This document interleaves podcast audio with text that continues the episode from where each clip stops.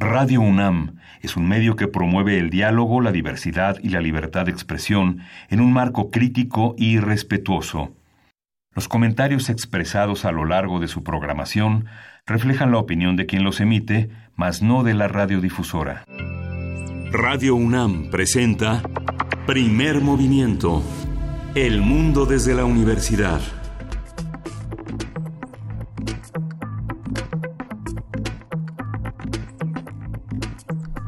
Hola, buenos días. Hoy es martes 23 de abril y son las 7.06 de la mañana aquí en la Ciudad de México.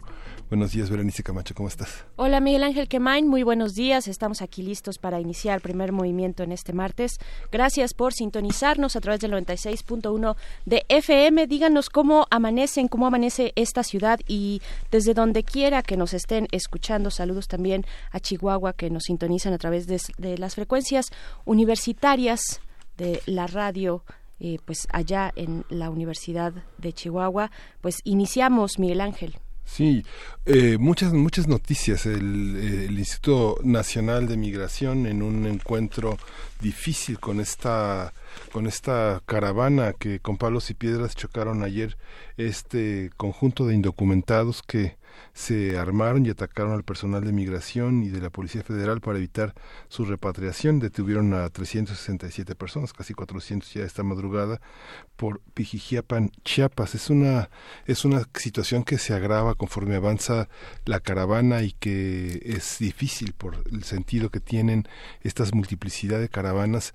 poner un, eh, un, cerco para su, para su propia seguridad y cumplir con el tema de derechos humanos y la protección que una caravana como esta tan diversa, tan compleja, tan herida, este tiene frente a las autoridades mexicanas a las que ven con desconfianza y sin respeto y este y que al propio país lo ven como un corredor nada más de paso, ¿no? de rechazo y de y de este y de menosprecio.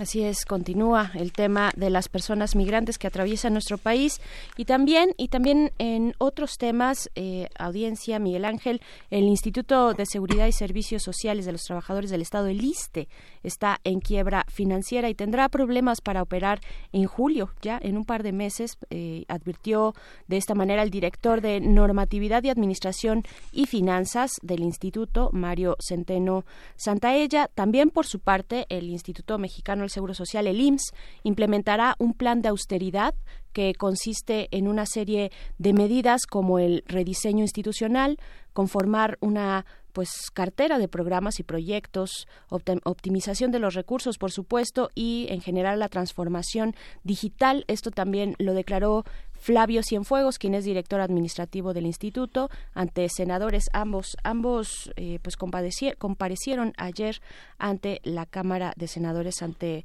pues, comisión las comisiones de salud, la Comisión de Salud exactamente, y pues bueno, está este tema al cual habrá que darle seguimiento y ver cómo se maneja y cómo se dispone esta reconfiguración tanto del IMSS como del ISTE. Sí, y justamente esta, esta declaración ayer, de, tanto del jefe del país, de Andrés Manuel López Obrador, el presidente, de, querer garantizar la seguridad en los próximos seis meses, de que bajará la delincuencia es algo complejo, un poco la presión lo obliga a hacer esta declaración tranquilizadora para muchos, pero muchos también eh, sabemos, saben que es una situación compleja porque eh, hay una avalancha de criminalidad, de ajuste de cuentas, de pelea por el territorio que no es tan sencillo blindar de la noche a la mañana a pesar de la confianza que tiene el presidente de la República y a pesar de este, este inicio de labores de la Guardia Nacional es algo complejo. El gobernador Murat de Oaxaca señala que va a blindar su frontera por delitos en Veracruz para evitar el efecto cucaracha. Quién sabe si esta visión sea la que prevalezca para la gente que dirige la Guardia Nacional, si blindar, si trazar fronteras dentro del propio país, levantar muros sea la solución. ¿no? Vaya, el efecto cucaracha. Sí, Qué, término este curioso. Pues bueno, así están las cuestiones. Estaremos platicando más adelante, por cierto, de la Guardia Nacional, de lo que esperamos, de lo que ya está eh, implementado, de lo que ya está en acción. Y en temas también de la Ciudad de México, ayer entró en vigor, lo mencionabas, Miguel Ángel Quemain, entró en vigor el nuevo sistema de tránsito aquí en la Ciudad de México que sustituirá a las fotomultas por las fotocívicas en lugar de una sanción económica, quienes cometan una infracción recibirán, eh, pues ya sea desde una llamada de atención por parte de las autoridades eh, viales, un curso de manejo o también realizar trabajo comunitario. La jefa de gobierno ha insistido en que, pues este sistema de las fotos cívicas tiene un eh, tamiz distinto, un objetivo distinto, que es promover, distinto al de las fotomultas, ¿no? que era una cuestión económica que no todo el mundo podía pagar, por supuesto, pero acá se trata de, promover la educación vial y el civismo y pues bueno, veremos a ustedes cómo les ha ido allá afuera que nos escuchan en estos, eh, pues el día de ayer y hoy por la mañana, ya dos días de implementación del nuevo sistema de tránsito. Cuéntenos en nuestras redes sociales, arroba en Twitter y en Facebook Primer Movimiento. Díganos cómo les está yendo con este nuevo eh, sistema de tránsito, qué les parece, es adecuado, son buenas las fotomultas en lugar, bueno, las fotocívicas en lugar de las fotomultas. Ahí está, eh, los leeremos con mucha atención y con mucho agrado, Miguel Ángel. Y pues tenemos un programa lleno, lleno de eh, temas importantes, de información. Sí, vamos eh, en este martes de salud vamos a hablar de la candidiasis, la cándida auris y su resistencia a los antibióticos. Esta eh, conversación la tendremos con el doctor Roberto Arenas Guzmán. Él se formó como dermatólogo, micólogo y leprólogo en el Centro Dermatológico Pasco de la Ciudad de México y actualmente es jefe de la sección de micología en el Hospital General en el doctor Manuel G. González y es autor de varios libros especializados en dermatología. Es miembro titular de la Academia Nacional de Medicina y expresidente de la Sociedad Mexicana de Dermatología. Así es, y como todos los martes tenemos con Pablo Romo la sección de transformación de conflictos. Hoy nos pone a la mesa el tema de la escuela y la paz. Vaya, vaya tema importante, importantísimo ahora que estamos hablando de la oleada y el incremento de la violencia, pues bueno, los espacios, los primeros espacios como la escuela, como el hogar, como la comunidad, pues son eh, de lo más relevante para eh, subsanar y rebasar esta crisis terrible que nos azota desde hace ya tantos años. Eh, Pablo Romo es integrante del Consejo Directivo de Serapaz y profesor de la Facultad de Ciencias Políticas de esta universidad. Y hoy es martes de Meyer, vamos a tener la presencia del doctor Lorenzo Meyer con nosotros, con el tema de la, nada menos que de la violencia, un análisis de las últimas eh, situaciones que hemos vivido en el país y el clima de violencia con qué tiene que ver, cómo se ve desde las ciencias sociales. Claro, y es que también pues salieron las cifras, se publicaron recientemente las cifras del secretariado ejecutivo de la Secretaría de Gobernación, las cifras de, homicidios eh, dolosos y pues bueno, además el fin de semana terriblemente violento que tuvimos este fin de semana pasado pues bueno, eh, por supuesto que hay que hablar de lo que está ocurriendo en nuestro país en este tema y para nuestra nota nacional, pues eso, la Guardia Nacional con Jorge Javier Romero, quien es profesor investigador del Departamento de Políticas y Cultura de la UAM Xochimilco. Vamos a tener en la, en la nota del, del Día Nacional la poesía necesaria. ¿Te toca a ti? Me toca a mí, sí, ya, todo listo. ¿Sí? Tenemos una mesa dedicada a la Comisión Nacional de Derechos Humanos, su futuro y sus perspectivas, con la doctora Sandra Serrano. Ella es profesora investigadora de la Flaxo México y será en torno a este tema de conservar o no la Comisión Nacional de Derechos Humanos o dar el paso a la Defensoría. Así es, y bueno, les damos así la bienvenida, son las 7 de la mañana con 14 minutos desde la Ciudad de México, pero también eh, saludamos a la Radio Universidad de Chihuahua, que nos sintonizan de 6 a 7 de la mañana, hora de Chihuahua, 7 a 8 de la mañana, hora de la Ciudad de México, a través de las frecuencias del 105.3, del 106.9 y del 105.7. Bienvenidos, bienvenidas, muy buenos días. Vamos a arrancar con música. Vamos a escuchar de Tash Sultana Jungle.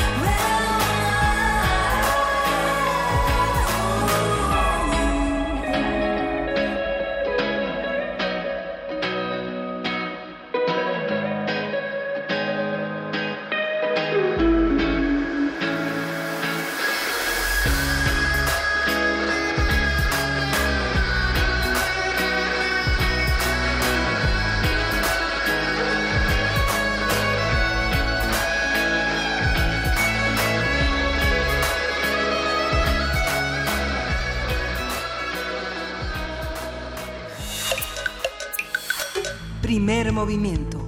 Hacemos comunidad. Martes de Salud. La cándida auris fue identificado por primera vez en 2009 en Japón. Actualmente se ha activado una alerta mundial ya que este hongo puede provocar graves infecciones. De acuerdo con el Consejo de Estado y epidemiólogos territoriales de Estados Unidos, se estima que la incidencia anual global de las infecciones producidas por este hongo asciende a 400.000 casos con hasta un 40% de mortalidad. Según los Centros para el Control y la Prevención de Enfermedades, los CDC, casi la mitad de los pacientes que adquieren este hongo fallecen en 90 días. En los últimos años se han reportado 587 casos de Candida auris en Estados Unidos, la mayoría de ellos en Nueva York, en New Jersey y en Illinois. Candida auris suele ser resistente a los fármacos antimicóticos usados. Los CDC afirman que más del 90% de las infecciones por Candida auris son resistentes a por lo menos uno de sus medicamentos, mientras que el 30% son resistentes a dos o más de los principales antimicóticos. A partir de las notas sobre la resistencia a los antibióticos de estos hongos, hablaremos sobre sus características, los problemas de salud que generan y las soluciones que se han propuesto para el problema. Nos acompaña el doctor Roberto Arenas Guzmán. Se formó como dermatólogo, micólogo y leprólogo en el Centro Dermatológico Pascua de la Ciudad de México. Actualmente es jefe de la sección de micología en el Hospital General Dr. Manuel Gea González y autor de libros especializados en dermatología. También es miembro titular de la Academia Nacional de Medicina y expresidente de la Sociedad Mexicana de Dermatología. Bienvenido, buenos días, doctor Roberto Arenas. Buenos días. Muy buenos días, gracias eh, por platicar con nosotros en esta mañana. Pues bueno, para primero iniciar, eh, ¿qué es, qué tenemos que entender por la candidiasis, cómo se provoca, cuáles son sus características? Sí, yo creo que lo más importante es primero saber eh, en globalmente de qué estamos hablando antes de enfrentar a Candida auris, ¿no? Que es un hongo emergente. los hongos en general pueden ser mohos y pueden ser levaduras y cándida es una levadura. Y esta levadura es muy importante porque ocasiona de las micosis superficiales, es decir, de las enfermedades por hongos, un 30% de las micosis en el mundo. Entonces, eh, claro, hay una alerta con una nueva especie, pero es importante saber que Cándida puede dar muchas manifestaciones clínicas, puede dar manifestaciones en la piel, en las mucosas, en las uñas y puede afectar pacientes de todas las edades, desde recién nacidos hasta ancianos, y puede ocasionar, que eso es lo importante, epidemias incluso en los hospitales. Entonces creo que con esta información nos podemos situar de qué estamos hablando. Esta candidiasis es muy invasiva, invade el torrente sanguíneo, el sistema nervioso, los riñones. ¿Todas son así o está particularmente el que invada el, torrente sanguíneo es lo, lo, lo, más peligroso? Eso es lo más grave. Es decir, puede haber eh, candidosis del sistema sanguíneo y puede haber candidosis de órganos profundos, pero lo más frecuente que encontramos es la, son las candidosis superficiales. Por ejemplo, los niños recién nacidos tienen habitualmente candidosis de la zona del pañal, cuando les dejan mm. mucho tiempo el pañal puesto, y se irritan y hacen una dermatitis de la zona del pañal allí mismo se puede instalar cándida porque cándida es un hongo oportunista. Entonces, en forma secundaria puede dar candidosis en la zona del pañal. También los niños pequeños tienen con frecuencia lo que llaman las mamás algodoncillo, que es una infección de la mucosa oral y es ocasionada por esta levadura. Entonces también este se manifiesta como plaquitas de crema o de leche en la boca que no desaparecen y que les impiden comer. Entonces son como manifestaciones de recién nacidos muy frecuentes que casi todas las mamás conocen y que se pueden quitar con medidas muy sencillas. Claro, cuando la levadura llega a órganos internos o llega al torrente sanguíneo es porque el paciente tiene un grado de, inmunosupresión, es decir, que las defensas del paciente están muy bajas y eso le permite que tenga una invasión profunda de este hongo. ¿Cuáles serían las características de baja de defensas que le permitirían pensar a un médico general que puede ser una candidata auris? Por ejemplo, no sé, este, la, la quimioterapia, este, este, la anemia. ¿Qué, ¿Qué enfermedades podrían orientar en un diagnóstico como este tan, tan grave, digamos? Sí, bueno, de hecho, las primeras manifestaciones de la enfermedad que fueron descritas desde el siglo, hace dos siglos, es este, eran fundamentalmente en pacientes debilitados, es decir, en pacientes que en general tienen bajas las defensas, eh, pacientes muy desnutridos, etcétera. En la actualidad lo vemos, como ya mencionan, en pacientes que están bajo quimioterapia, en pacientes que por sí mismos tienen alguna forma de cáncer de piel, o ahora en pacientes HIV, ah, es decir, en pacientes con SIDA serían como las causas principales. Hay también medicamentos, además de los quimioterápicos, que deprimen las defensas. Entonces, el grupo de pacientes que tienen estas defensas son muy bajas. Entonces, tenemos eh, en general la cándida más frecuente es cándida albicans y hay un grupo cuando menos de seis especies diferentes que son las más frecuentes. Y Candida auris es un hongo emergente que, como ya mencionaron, tiene unos 10 años de haberse descrito, eh, pero como no se identifica fácilmente con los métodos de laboratorio que tenemos actualmente nosotros, cuando menos en México, en la mayor parte de los laboratorios, no podemos saber si un paciente que tiene candidosis sistémica o una forma grave es por Candida auris o por otras de las cándidas, porque todas en el cultivo se parecen. Mm. Claro, para esta cándida más frecuente, eh, ¿cómo, ¿cómo identificarla? ¿Qué signos debemos atender? ¿Cuáles deben llamar nuestra atención? Eh, bueno, en, eh, en las candidosis en general son muy variadas, es mm. decir, casi todos los hongos tienen una manifestación muy específica en la piel, pero cándida tiene muchas manifestaciones porque como mencionaba puede afectar la mucosa por ejemplo la mucosa oral la mucosa genital, tanto de hombres como mujeres, puede afectar los pliegues, puede afectar las uñas. Entonces, en general, hay como la piel irritada, la piel roja, la piel como exudada, y pero cuando afecta el torrente sanguíneo, entonces las manifestaciones son muy inespecíficas porque puede haber fiebre que no sabe uno el origen y no sabe bien exactamente qué se trata. Por eso los pacientes hospitalizados que tienen fiebre que no se puede determinar son tratados preventivamente con un antibiótico antifúngico, es decir, con un medicamento que sirva para los hongos en forma sistémica para evitar que puedan tener una contaminación por este hongo. Entonces las manifestaciones no son tan fáciles de diagnosticar en la clínica, por eso casi siempre que hay una sospecha, lo que se pide es un estudio micológico, es decir, un estudio de los hongos y fundamentalmente un cultivo para aislar el hongo y determinar si es una levadura o si es un moho, como decía al principio. Claro, todas tienen esta capacidad de eh, entrar en el torrente sanguíneo o es algo particular más como del, del tipo de la cándida auris. No, hay muchas. Por ejemplo, la que hemos tenido más frecuente en los últimos años es Candida albicans, pero por decirles, hace 20 años más o menos, Candida albicans tenía el 90% de las infecciones sistémicas, pero en los últimos años, cuando hacemos ya las determinaciones más específicas de las especies, hemos encontrado que el 50% es Candida albicans y el otro por ciento, 50% es Candida no albicans. Entonces hay muchas especies y dentro de estas estaría, estaría Candida auris. Por ejemplo, hace como 25 años se describió Candida dubliniensis, también es una especie emergente y es también fundamentalmente de los pacientes con SIDA, pero los métodos de identificación no son tan sencillos. Es decir, si yo la siembro en el cultivo, que utilizamos un medio como una gelatina que se llama medio de saburó, me crece la levadura como si fueran gotitas de crema, de crema de comer, de blancas o como una leche en el medio de cultivo. Y con eso ya sabemos que es una levadura y luego los métodos bioquímicos o los métodos moleculares nos permiten saber si es Candida albicans o si es otra cándida. Los antimicóticos también son eh, medicamentos que tienen, tienden a, el mal uso de ellos a generar una resistencia en los en los eh, en las cándidas también. Sí, efectivamente, todos, así como los antibióticos que pueden dar resistencia porque se usan mal, porque se usan por tiempos muy prolongados, porque se usan dosis bajas, porque se usan dosis insuficientes, pueden llevar a la resistencia. Y prácticamente todos los antimicóticos que hay en el mercado, que no hay muchos para administrar en forma sistémica, eh, hacen resistencia.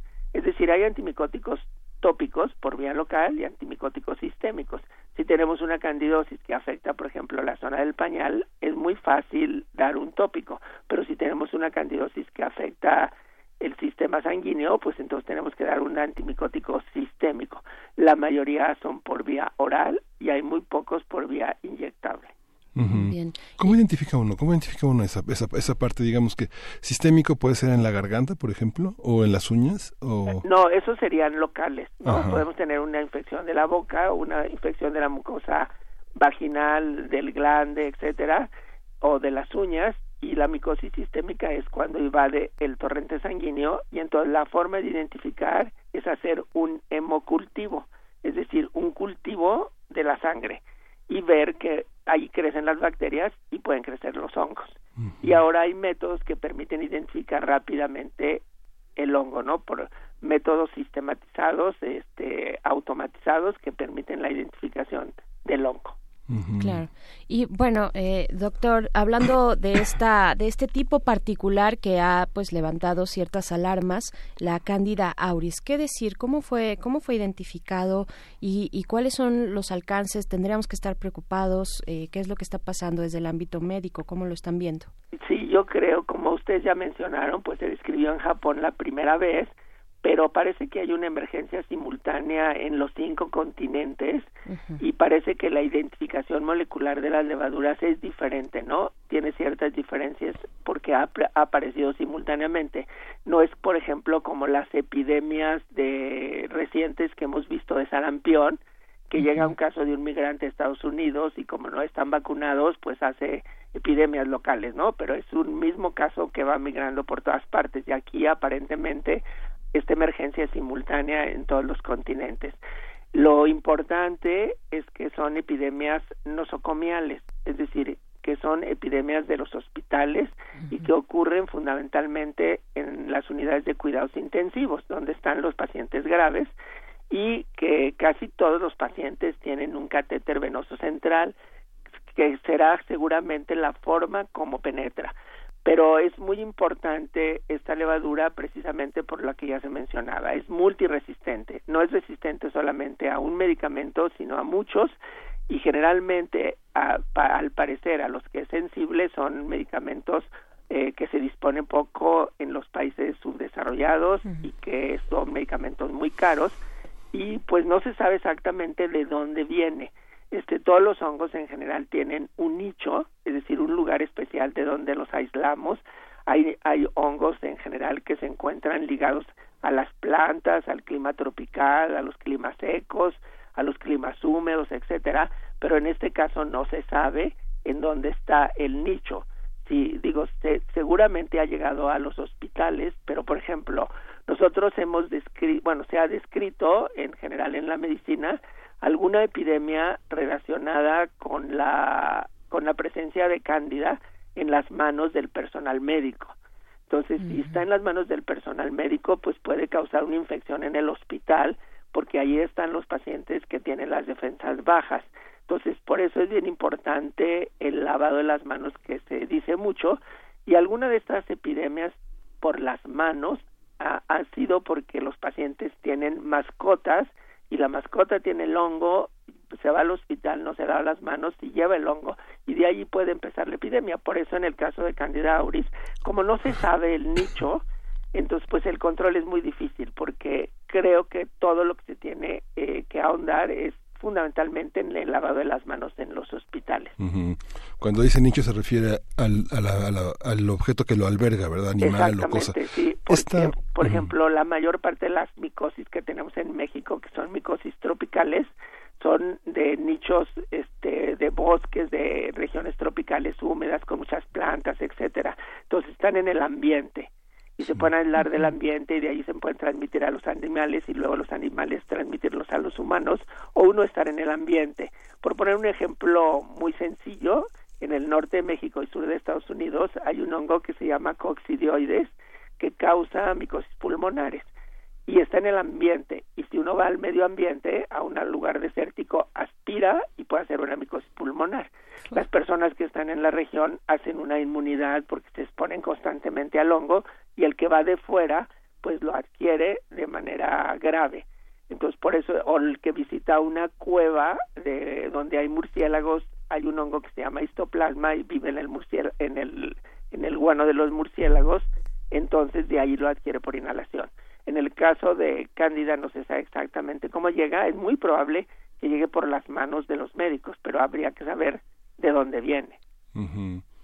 doctor, eh, uno va en, las principales vías de la Ciudad de México, en las carreteras, y están los antimicóticos anunciados a todo lo que da, cremas, todo, toda la cuestión tópica, pero eh, ¿por, qué no, ¿por qué no se limita? Si es una especie como de antibiótico también que tiene que tener un uso y una, una dosis eh, una dosis eh, precisa para su administración y que está al alcance de todos. Todo el mundo podemos comprar metronidazol, clotimazol, este, todos, todos estos. Sí, se anuncian mucho en forma popular porque las micosis superficiales, como mencionaba, son muy frecuentes en la población, entonces tienen un mercado muy amplio. Pero eso mismo, ese mismo abuso, este uso indiscriminado, ese uso como el paciente quiere, pues lleva precisamente a la resistencia. Así creo que así como se hace con los antibióticos tendría que haber una legislación que limitara el o el no el uso sino el abuso de estos medicamentos. Claro, es decir que la resistencia de Candida auris tiene que ver con la forma en la que administramos o nos automedicamos antibióticos. ¿Sí habrá una relación ahí? Eh, eh, en, esta en esta Candida no se podría decir porque mm. podría ser que esta misma variedad de cándida que puede ser, por ejemplo, un mutante de, de la misma levadura, pueda tener una mutación intrínseca, ¿no? Porque seguramente no hay tantísimos casos como las otras cándidas que han sido identificadas en el mundo y no están expuestos tanto a los antibióticos antimicóticos. Es muy probable que tenga una resistencia intrínseca. Eso, eso todavía no se sabe bien, por eso el control se considera difícil. Claro. Uf, ¿qué, qué, qué nos queda? ¿Qué queda para el servicio de salud? ¿Es eh, específicamente el tema de Cándida auris? ¿Es algo que despierta las alarmas? Pues sí, yo creo que tenemos que estar preparados para identificar, tratar de mejorar los servicios de micología, que son los que se dedican a la identificación de los hongos en los hospitales, tratar de implementar nuevas técnicas de identificación, es decir, técnicas que permitan la identificación molecular de los hongos, que son las formas más precisas de hacerlos y que en muchos lugares del país no existen. Entonces, casi solamente en los grandes hospitales, pero en Estados Unidos, por ejemplo, hay técnicas moleculares con identificadores rápidos que, se pueden implementar más fácilmente que, y que ya hacen una identificación precisa. Entonces yo creo que hay que implementar este, el cuidado en las unidades de cuidados intensivos con todas las medidas de precaución que ya existen, pero extremarlas y tratar de mejorar la identificación de los hongos. Claro, las, eh, la asepsia extrema por parte de las personas comunes es, es contraproducente. Pues no, no tanto la asepsia extrema, sino yo creo que lo que hay que mejorar es el lavado de las manos, ¿no? El lavado de las manos es la medida más sencilla que elimina prácticamente todos los gérmenes que tenemos en las manos. Entonces yo creo que no tanto eh, exagerar que la gente se ponga antibióticos o antisépticos de manera exagerada, sino cuando menos que se lave las manos. Sí, pregunta un radio escucha, ¿por qué Alfonso de Alba pregunta por qué se llama así la candidiasis y qué relación tiene con esa actitud ingenua y despreocupada que tenemos? Este, ah, bueno, sí, está muy interesante. Cándida quiere decir blanco y, y, y las, las primeras levaduras fueron descritas primero como monilia y luego como cándida y quiere decir blanco. Y por ejemplo cándida albicas que es la especie más frecuente también quiere decir blanco. Las colonias cuando crecen en el medio de cultivo son blancas.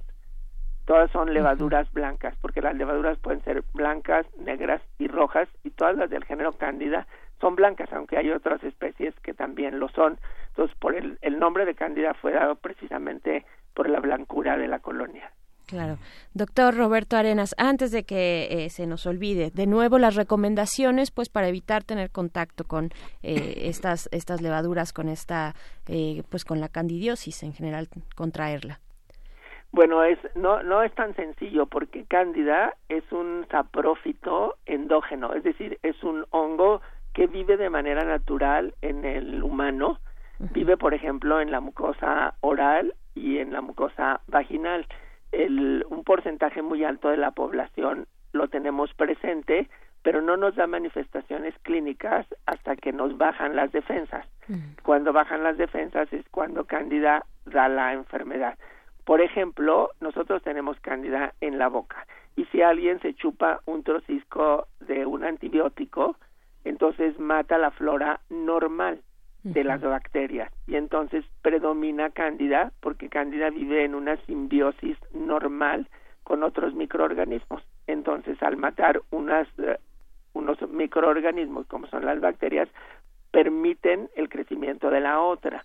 O por ejemplo, cuando un paciente tiene una candidosis en la piel y le ponen un corticosteroide que hay muy populares, por ejemplo, como el Barmisil, que es muy popular porque es muy barato y es un, un antiinflamatorio potente que mejora rápidamente, pero después puede propiciar el crecimiento de cándida. Entonces, por eso no hay que abusar de los medicamentos, no hay que abusar de los antibióticos, porque eso puede proporcionar que cándida emerja, es decir, que cándida que está un poco dormida como un saprofito habitual de una enfermedad. Bien, eh, respecto a Cándida auris, ¿se tienen eh, registros importantes en nuestro país? Porque al inicio Miguel Ángel y, yo pues dábamos estos lugares donde se han detectado varios casos en Nueva York, en Nueva Jersey, en Illinois. Eh, ¿Qué hay de México? Pues mire, yo no sé este si alguien tiene la capacidad de la identificación, porque cuando menos en mi hospital no se ha identificado. Y en, el hospital, este, aunque utilizamos técnicas rutinarias sencillas de cromatográficas, pues también se tiene Malditov y se tiene PCR, que son métodos moleculares, y hasta ahora, este, pues no hemos tenido, no la hemos identificado en el hospital, que sería lo que yo les puedo decir. En otros hospitales, pues tendría que ser en hospitales de alto nivel que tengan métodos de este tipo para poderla identificar.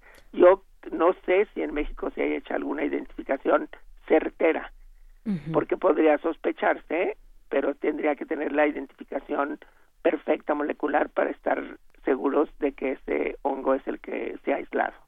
Pues ahí está, seguiremos atentos a esta pues pues estas noticias Cándida Auris que ha pues prendido ciertas alarmas, doctor Roberto Arenas Guzmán, jefe de sección de micología en el Hospital General Doctor Manuel Gea González.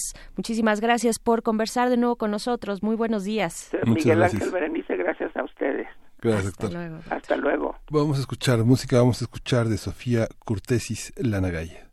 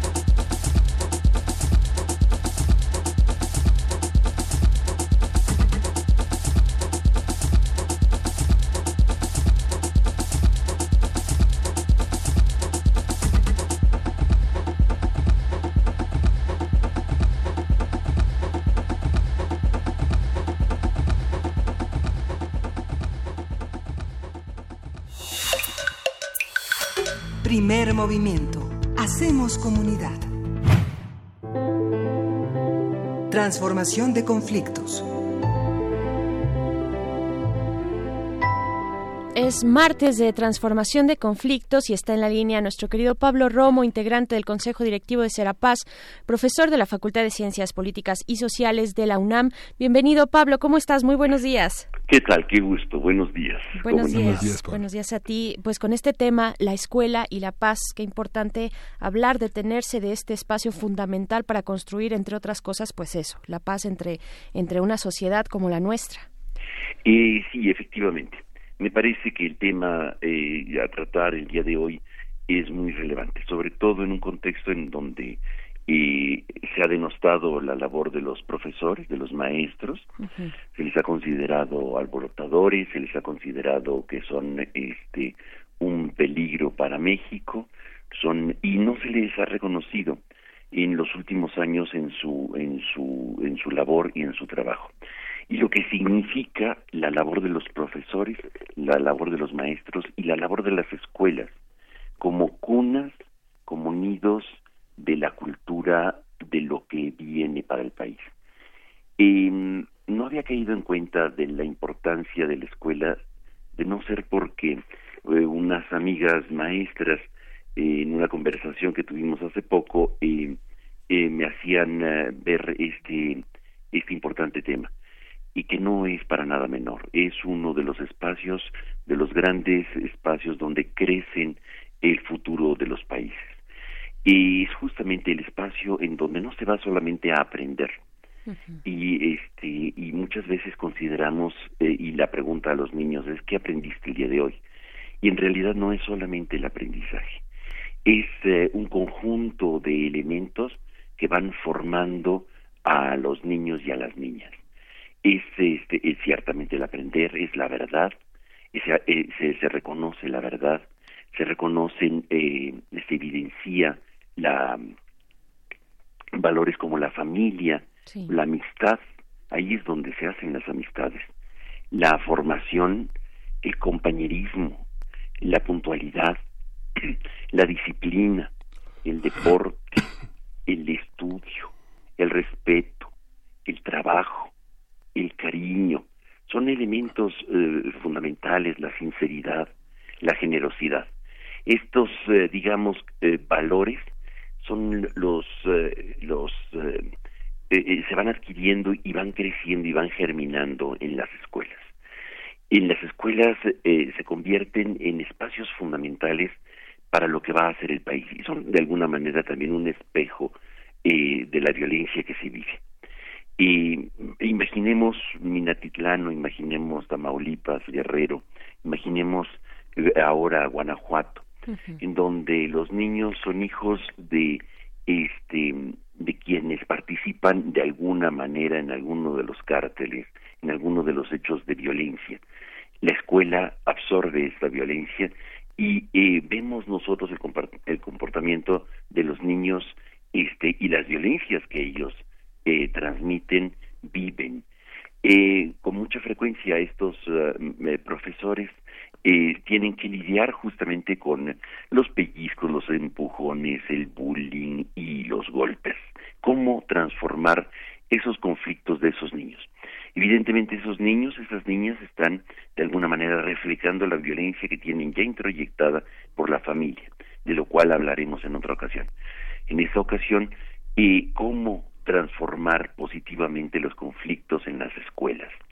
Y yo creo que es importante adquirir ocho competencias, como le llaman ahora, ocho características fundamentales en la escuela. Es decir, eh, es indispensable que convivan las niñas y los niños con los profesores y con los padres de familia, porque es una comunidad, se convierte en una comunidad, y que la dirección de la escuela sea clara la dirección eh, eh, de, la autoridad, no por el autoritarismo o la hegemonía del poder, sino porque se tiene que tener claridad en quiénes coordinan y quiénes van delineando eh, la, la, política de la escuela. Y encontré y descubrí ocho elementos que me, puede, que me parece que pueden ser interesantes para el auditorio y para todos nosotros en función de la construcción de competencias para la paz en la escuela. La primera sería una social, es decir, el respeto a los derechos humanos y vivirlos ya en la escuela, el reconocer la vida común que se convierte esa comunidad de, compuesta por tres elementos fundamentales, insisto, los profesores, los maestros, los padres de familia y, las niñas y los niños.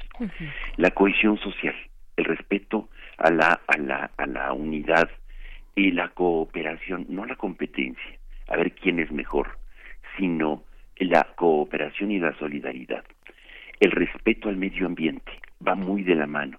Cómo respetamos y cómo eh, coincidimos con el medio ambiente. El, y, generar la posibilidad de un reconocimiento del desarrollo sostenible. Esta sería, digamos, la primera eh, cualidad o competencia que eh, en las escuelas deben de, tener. La segunda que descubrí y que me parece que estas maestras hablaban mucho era el tema de la autonomía y de la iniciativa personal. Los niños y las niñas eh, adquieren y deben de adquirir ahí capacidades para transformar sus conflictos de la escuela de una manera nueva y creativa.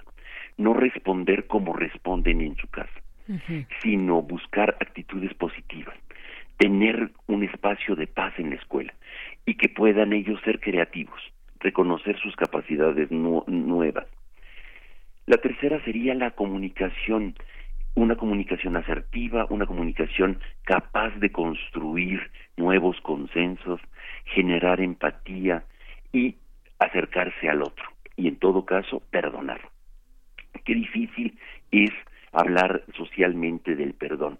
Empecemos por la escuela. En la escuela es cuando este, alguien comete alguna alguna falta, algún error o algún pedir perdón ser capaces de oralizar esa experiencia de empatizar con el otro.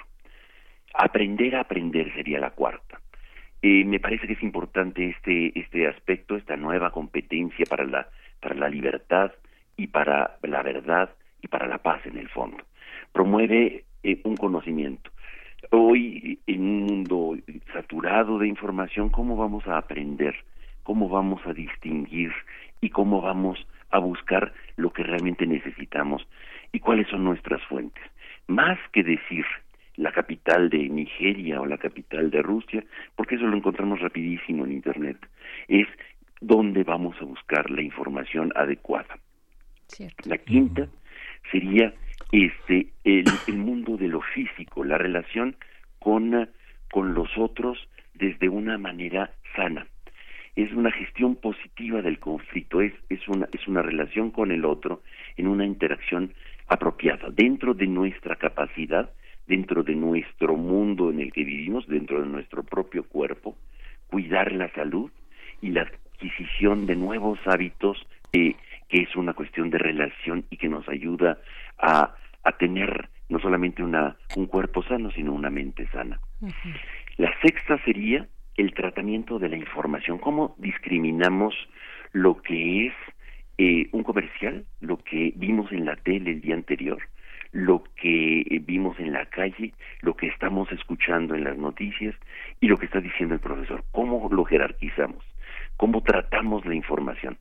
Me parece que esta sexta competencia o esta sexta cualidad es fundamental en orden a jerarquizar y dar posibilidades de una comprensión crítica de los mensajes que recibimos y poder priorizarlos en orden a la paz, en orden a la convivencia, en orden a las buenas relaciones.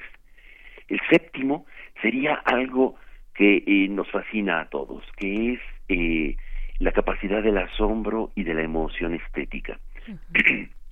es que las niñas y los niños, junto con sus profesores, puedan eh, emocionarse por, eh, por la diversidad, por eh, lo novedoso, por lo bello, por el arte en general, desde, qué sé yo, la danza, una pintura, una buena fotografía, en fin, emocionarse y ser capaz de compartir esa emoción sin vergüenza, sin, sin ocultarla y decir, ah, pues es que es muy sensible, yo creo que este es diferente. No, en realidad las emociones se pueden compartir y aprender a compartirlas y adquirirlas en las emociones estéticas. Y la última que quiera que quiero compartir como capacidad eh, que señalan eh, los eh, profesionales de la pedagogía sería la capacidad matemática. Y dice uno, ¿para qué sirve la matemática? Para la paz. Pues me sorprendí al estar leyendo y al estar viendo que efectivamente los niños y las niñas adquieren elementos y razonamientos matemáticos, pueden utilizarlos de una manera eh, novedosa y creativa para resolver o transformar sus conflictos cotidianos. Eh, me acuerdo de, eh, de aquella el jueguito de cómo atravesarías unos caníbales y unos misioneros, son tres y tres y en un río del otro lado. Y había que empezar a generar propuestas para poder este inventar nuevos caminos para este para resolver los acertijos. En el fondo es la capacidad matemática que adquirimos en la escuela y que nos va a ayudar a, a poder transformar y solucionar dificultades y conflictos.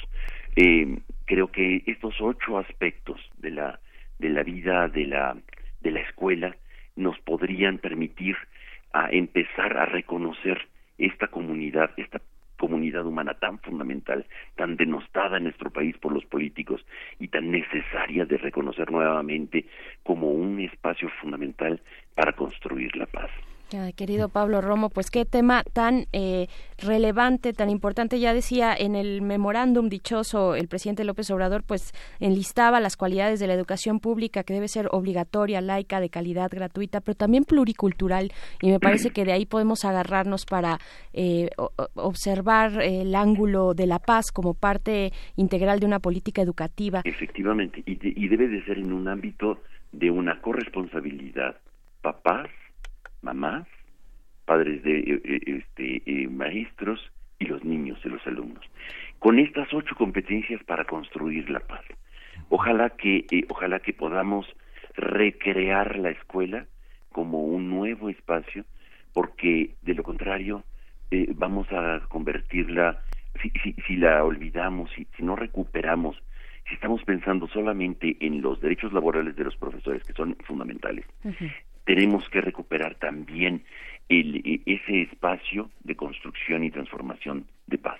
A, la voz de urgente, diría yo. Pablo Romo, muchísimas gracias eh, pues por compartirnos. Ojalá podamos tener eh, de alguna manera pues este, este enlistado de capacidades y compartirlos con la audiencia. Claro que sí. Pablo Romo, muchísimas gracias. se los hago llegar con todo gusto. Ay, muy buen día, Pablo. Aprovechamos a despedirnos de la radio de, Chihuahua, de la radio de la Universidad de Chihuahua. Nos vemos mañana. Ojalá y nos manden postales sonoras, comentarios. Sabemos que es muy temprano, pero no están solos Chihuahua. Nos vemos mañana. Síguenos en redes sociales. Encuéntranos en Facebook como Primer Movimiento y en Twitter como arroba PMovimiento. Hagamos comunidad.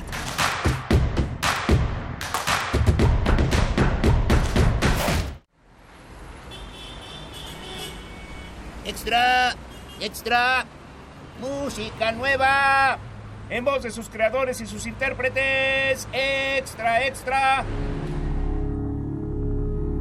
Testimonio de oídas. Música nueva. En voz de sus creadores. En voz de sus intérpretes. Martes y jueves a la 1 a.m.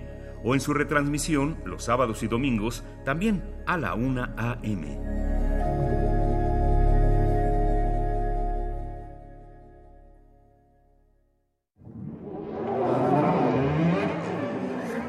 La música, la partitura la idea y la persona detrás. Escuchemos a los autores en Fa, nuestros compositores en síntesis. Un espacio de entrevistas a jóvenes creadores mexicanos de música académica, todos los jueves a las 11 de la noche. O sintoniza la retransmisión los domingos a las 7 de la tarde. 96.1 de FM. Radio UNAM Experiencia Sonora.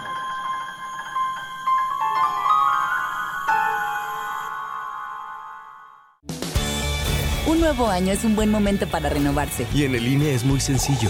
Revisa tu credencial para votar y si tiene un 18 en la parte de atrás o su vigencia al frente dice 2018, ya venció y no es válida para ningún trámite oficial. Renuévala cuanto antes. Acude al módulo del INE más cercano. El trámite es rápido y sencillo. Recuerda que tu INE te identifica. Porque mi país me importa, renuevo mi credencial para votar y la mantengo actualizada. Instituto Nacional Electoral, Prevenir un incendio forestal es más fácil que combatirlo. Está en nuestras manos. En bosques y selvas, no arrojes colillas de cigarro ni basura. El fuego puede iniciarse con el efecto lupa que provocan los desechos en vidrio y el sol. Si detectas un incendio forestal, llama al 911 o al 01800 4623 6346. Sistema Nacional de Protección Civil, Secretaría de Seguridad y Protección Ciudadana. Un antiguo grimorio reza un ritual que debe realizarse la primera hora del último día hábil de la semana. El invocador habrá de colocarse ante su aparato receptor y marcará en el 96 seguido del punto y el 1. Si se hace adecuadamente, el cielo debería sonar así.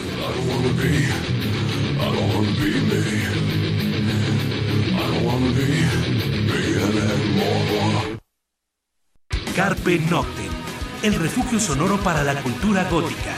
Viernes a las 0 horas por el 96.1 de FM. Radio UNAM, Experiencia Sonora.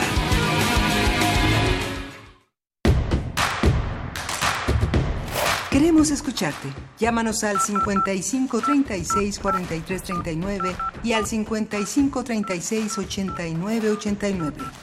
Primer movimiento. Hacemos comunidad.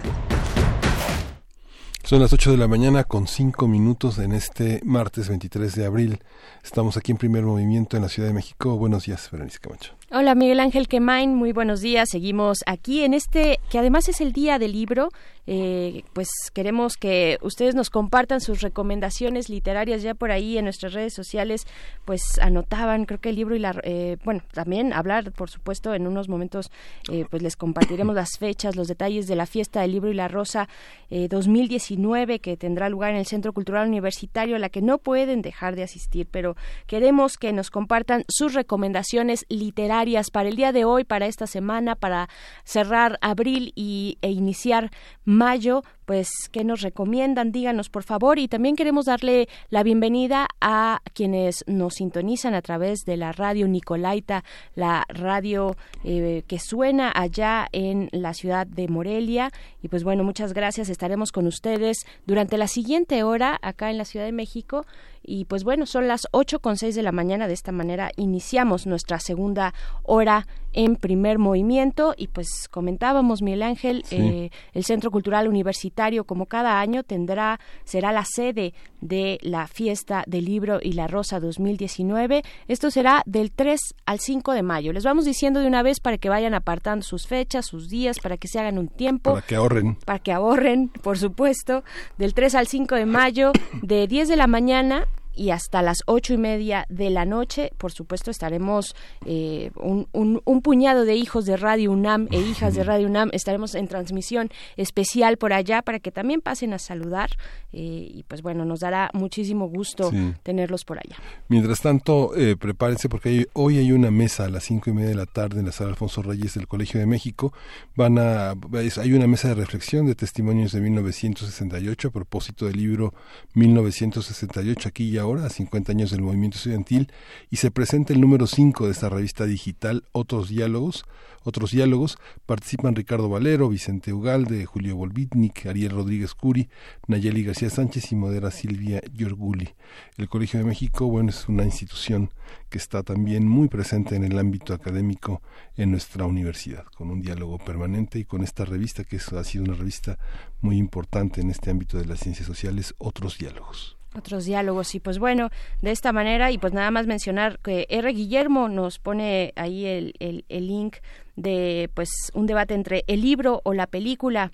El debate eterno, pues no tan eterno, para algunos está resuelto, pero nos pone el ejemplo de El nombre de la rosa de Humberto Eco, pues bueno, manden sus recomendaciones para este día del libro y nos vamos eh, eh, con el doctor Lorenzo Meyer porque hoy es martes de Meyer. Primer movimiento Hacemos comunidad. Nota Nacional. Querido Lorenzo Meyer, muy buenos días. Gracias por estar con nosotros, con la audiencia de Radio UNAM, en este que es pues los martes de Meyer, cada 15 días. ¿Cómo estás? buenos días, pues eh, no muy bien que digamos, pero ya sabemos. se trata de llueva, truene o relampaguee, cumplir con los compromisos. Así que espero eh, que la recuperación ya sea casi total el siguiente martes, pero ahora eh, con un poco de esfuerzo vamos a entrarle al tema. Que agradecemos mucho, querido Meyer. Gracias. Bueno, lo de la nota nacional, ¿cuál es la nota nacional ahora? Pues no hay duda, es eh, la violencia. No es la primera vez que la prensa, los medios se enfocan en este problema, en esa maldición que tenemos.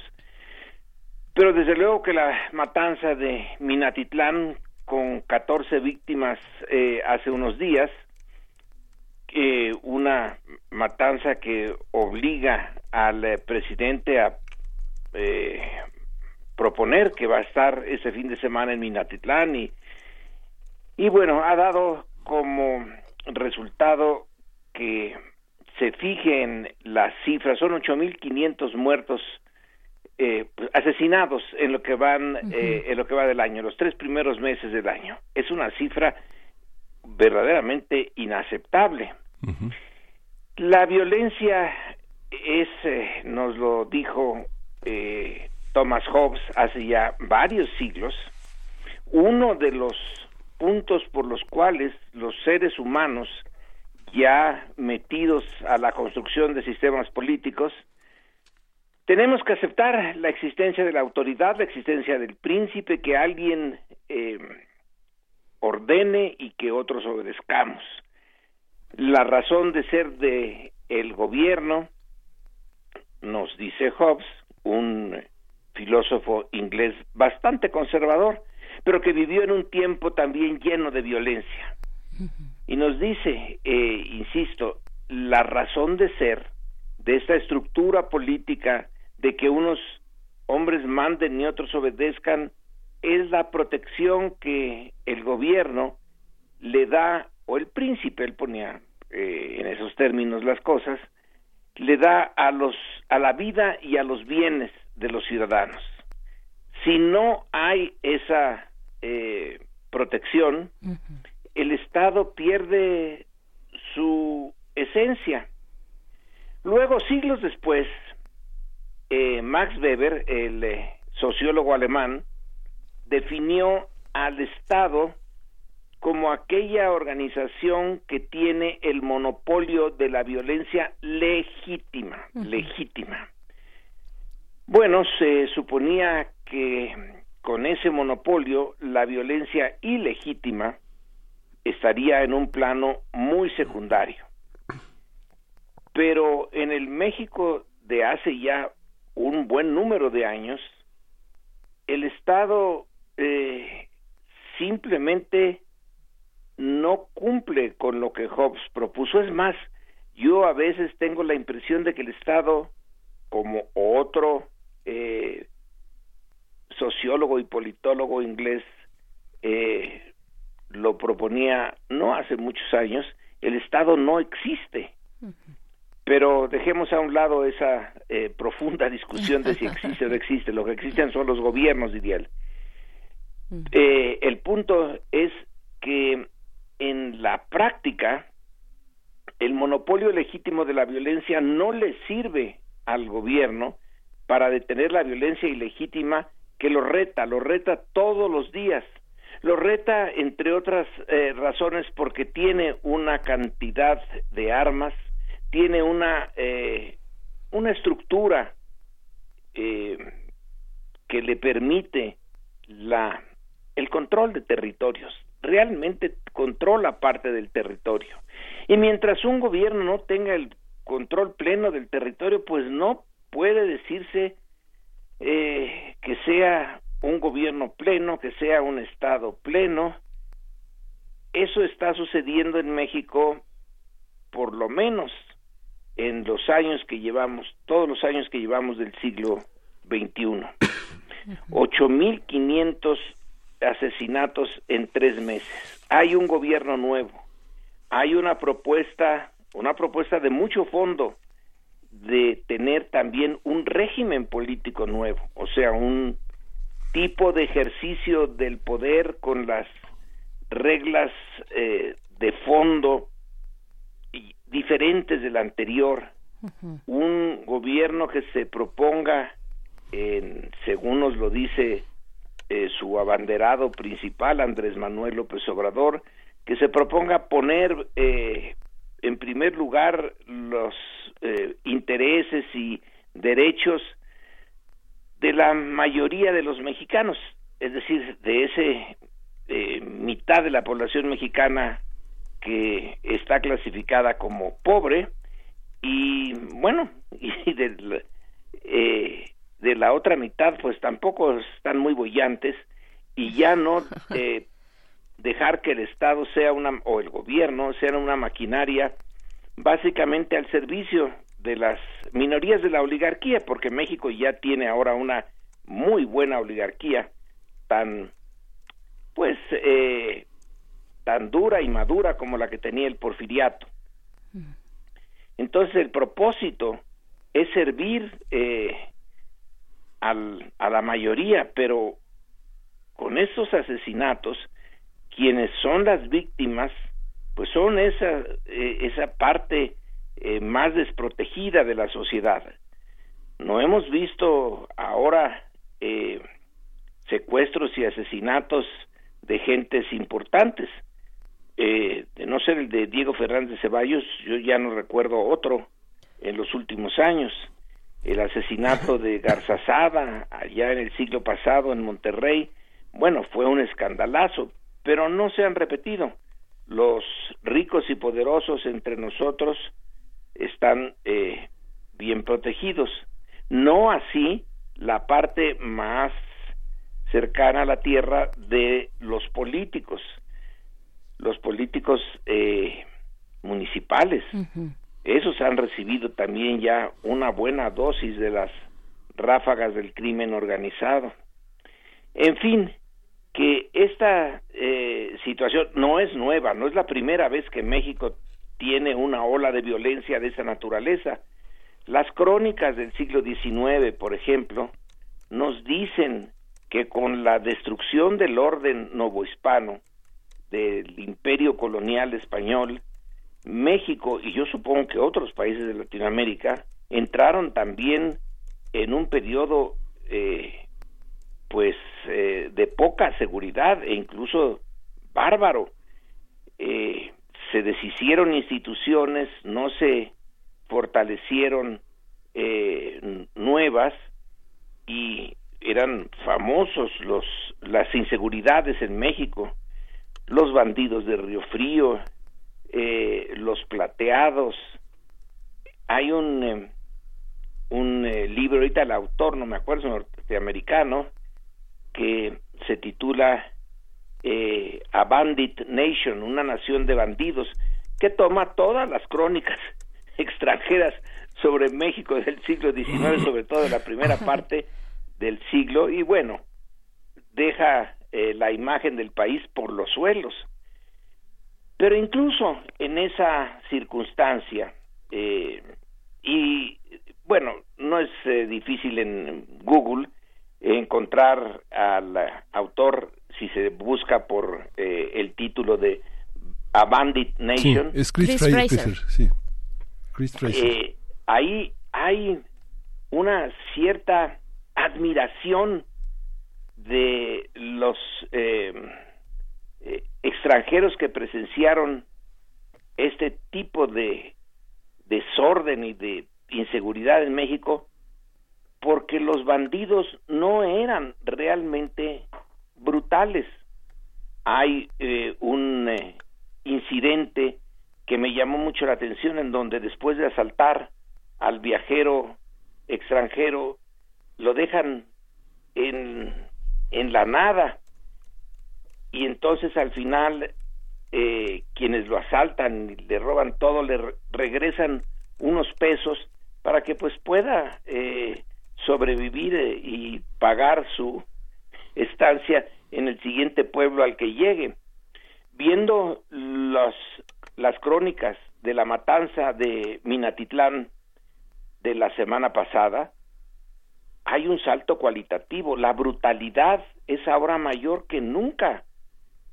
El, eh, van por una persona que se supone es la, la dueña o el dueño, porque no queda claro eh, el, el género ahí, y no solamente acaban con ella, sino que acaban con una parte de los comensales en esa fiesta e incluso un niño, no tenía ninguna necesidad. Sí. Y eh, da la impresión de que en este siglo XXI, bueno, que viene ya del siglo, de los últimos años del siglo pasado, la brutalidad del, del, del crimen organizado, pero que ha dado un salto cualitativo. Yo no sé ustedes, pero a mí me cuesta trabajo entender cuál es la lógica, cuál es la lógica de eh, dejar atrás esta práctica que tenían los primeros narcos, de que si iban a eliminar a alguien, eh, porque su negocio, según ellos así lo exigía, eran discretos, trataban de que no fuera noticia para no, eh, entrecomillado, calentar la plaza. Pero ahora no les importa, pareciera ser eh, que la estrategia es al revés. Sí. Hay que hacerlo evidente, lo, lo duro de su trato, lo brutal de su trato. No les importa retar a las autoridades, eh, que todo mundo lo sepa. Y cuando decimos todo el mundo, pues en efecto es todo el mundo.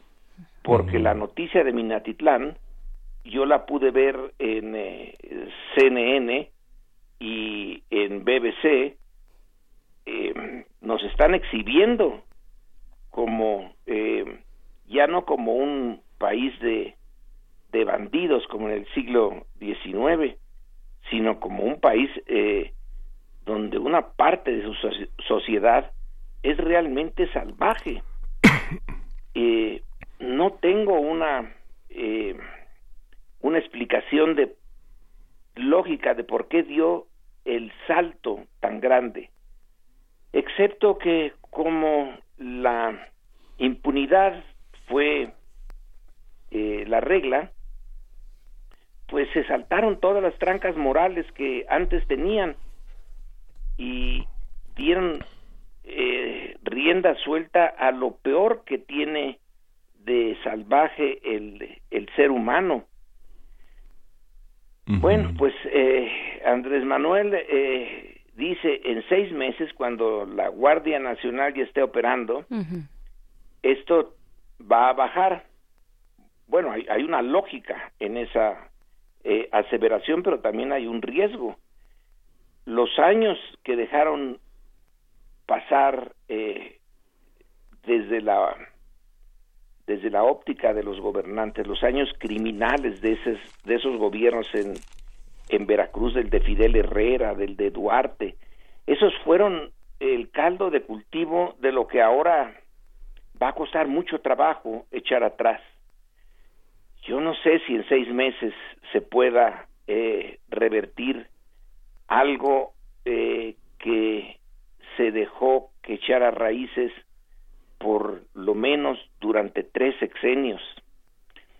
Y quiero concluir con una, una cita de el, la tesis de doctorado del eh, general, eh, si mal no recuerdo, espero que la memoria no me traicione, es Rodríguez Bucio, que va a ser el eh, general de brigada que va a estar a cargo de la Guardia Nacional.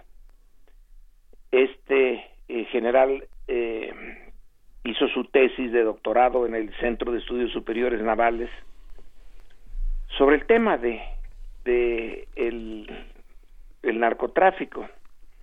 Y ahí eh, lo leí en una columna de Sergio Aguayo que sí se hizo de la tesis yo no la tengo me gustaría llegarla a tener. El eh, general cita a alguien, probablemente la cita es de Felipe Calderón, que tiene una entrevista ya como, eh, bueno, en vísperas de que asuma eh, la presidencia en las condiciones tan raras en que lo hizo, con Vicente Fox, para pedirle que desde ya se lance a, una política eh, de confrontación seria con el narcotráfico y que la respuesta de Fox fue la bueno la que ahora no nos sorprende pero quizá en aquel entonces a lo mejor nos hubiera sorprendido algo. Con el narcotráfico no te metas. Es decir eh, y con esto concluyo yo como presidente de la república gobierno eh, lo más fácil, pero lo más difícil en esa responsabilidad que Hobbes le da al gobernante de proteger la vida y los bienes de los súbditos, en esa no me meto. Dejo que las cosas fluyan, corran, que otro sea, las inercias, supongo, las que decidan qué hacer y ahí estamos ahora. Eh, es el eh, resultado de una eh, abdicación de las obligaciones de la autoridad. Me pregunto, ¿para qué quería Fox el, el poder? Me lo pregunto de manera retórica, claro. ¿Para qué quería el poder si no estaba dispuesto a asumir la parte más dura en ese momento, eh, que era eh, detener esa pérdida de control territorial del gobierno sobre y en favor de los narcotraficantes en nuestro país. Ese es eh, también la otra cara del crimen, porque es un crimen lo que se hizo desde la, las alturas gubernamentales. Y bueno, pues ese es mi comentario el día de hoy. Lo que pasa, Lorenzo, es que, eh, eh, retomando lo que dices, eh, el poder absoluto genera el desprecio absoluto por los que no son idénticos en grupo y en, y en memoria y en construcción de una identidad. Cuando los gobernantes son los sirvientes de los delincuentes, justamente es eso, la impunidad se construye en una ley que tiene precio y que recibe órdenes de un poder absoluto que se genera de una riqueza sin límite, fuera de la legalidad, ¿no? con empleados que justamente son las personas más miserables del entorno, miserables en el aspecto socioeconómico y cultural, ¿no? que no han tenido la posibilidad de tener una identidad, una memoria, que han sido destruidos paulatinamente por la, por la miseria del campo, del, del campesinado, del mundo indígena, que se depauperiza sin tradiciones y sin con la pérdida de sus lenguas, de sus tradiciones. Sí. El desprecio absoluto. Ajá querido, querido Lorenzo, pues ahí estamos, el, el monopolio legítimo es lo que nos vienes a recordar de la fuerza física, de la violencia física, legítimo, pues ahí ese está monopolio la reflexión. legítimo, supongo que Max Weber pensaba que era suficiente para hacerle frente al, a la ilegitimidad de la violencia, pero ha llegado a tal punto en México que ya el monopolio de la violencia legítima no le significa gran cosa al crimen. eh, el eh, hecho de que son muy fuertes y legítimamente, eh, ya no les importa, lo quieren demostrar. Bueno, pues la sociedad mexicana en su conjunto y el nuevo gobierno eh, en particular, pues hay que, ah, van a tener que hacerle frente a eso que en el último eh, encuesta de opinión que acabo de leer, que creo que viene de la semana pasada, el problema de la inseguridad es para el, eh, la mayoría de los mexicanos el principal problema que debe de enfrentar eh, la autoridad, más que la corrupción, aunque claro, una está ligada a la otra, pero el público distingue bien eh, esta este hecho particular de la violencia y en ese se enfoca su demanda. Ojalá eh, se pueda, así como se demanda, enfocar la energía del gobierno a resolverla, no plenamente, pero a detenerla por lo menos y revertirla revertirla y, y, hacer justicia, que también ahí recae este poder del Estado, eh, Lorenzo, porque cuando ya no se puede hacer justicia, pues recae en otros espacios y lo hemos visto. ¿no? De acuerdo. Y está en el lenguaje popular, ¿no, Lorenzo? Digamos, este, eh, la gente dice de que lloren en su casa, que lloren en la mía. Digamos, hay muchas, muchos, muchos refranes, muchas sentencias que están en ese, en ese tono, ¿no? De acabar con el otro absolutamente, ¿no? Sí, sí, eh, bueno, yo no sé a dónde nos lleve, es, eh, espero que no nos lleve a mayores, sino que estemos llegando ya a la, a la cima, a la cumbre eh, de este fenómeno y que en efecto empecemos ya a revertirlo. Yo supongo que voluntad en el gobierno lo hay, ahora se necesita inteligencia y persistencia. Y sí, finalmente la búsqueda de la justicia, llevarlos ante la justicia, eh, ante una mala justicia que tenemos, pero bueno, es la única que tenemos, de la impunidad total a algo que sea menos que eso, vale ya la pena intentarlo. Cierto. Pues querido Lorenzo, te mandamos un abrazo que, que sea además colectivo, creo que todos lo necesitamos eh, pues ante esta violencia que nos estremece, que no para de estremecernos, de simbrarnos. Te, te mandamos un fuerte abrazo, lo hacemos eh, además extensivo para, para todos los que nos escuchan y que pues todos los que vivimos en este país asolado por la violencia. Muchas gracias, Lorenzo. Gracias y eh, buenos días y hasta dentro de dos semanas. Así es, muy buenos días, buen martes. Vámonos, vámonos Vamos a con escuchar música. de Fika G y Masego Tadou.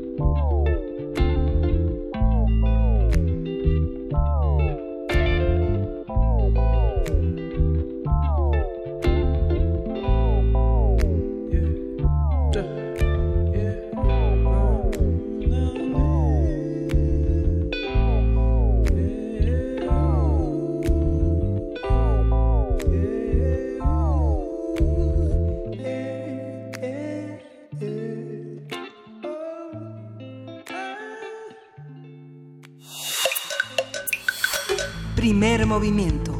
Hacemos comunidad. Nota del día.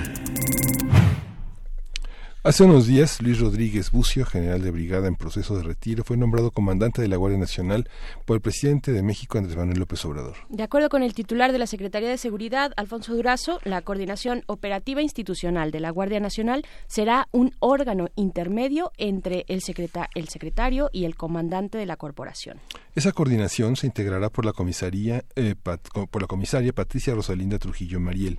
Ella es representante de la Policía Federal, por el contraalmirante Gabriela García Chávez, en representación de la Secretaría de Marina, y por Chicotencal de Azolowa Núñez Márquez, general de brigada, que representará a la Secretaría de la Defensa Nacional. Haremos un análisis del diseño y la puesta en marcha de la Guardia Nacional, quién está a cargo, cómo se espera que opere y cómo se va a articular con el resto de las policías en el país. Conversamos en este momento con Jorge Javier Romero, profesor investigador del Departamento de Política y Cultura de la UAM Xochimilco. Bienvenido, profesor Jorge Javier Romero. Muy buenos días. Buenos días, Berenice. Buenos días, Miguel Ángel.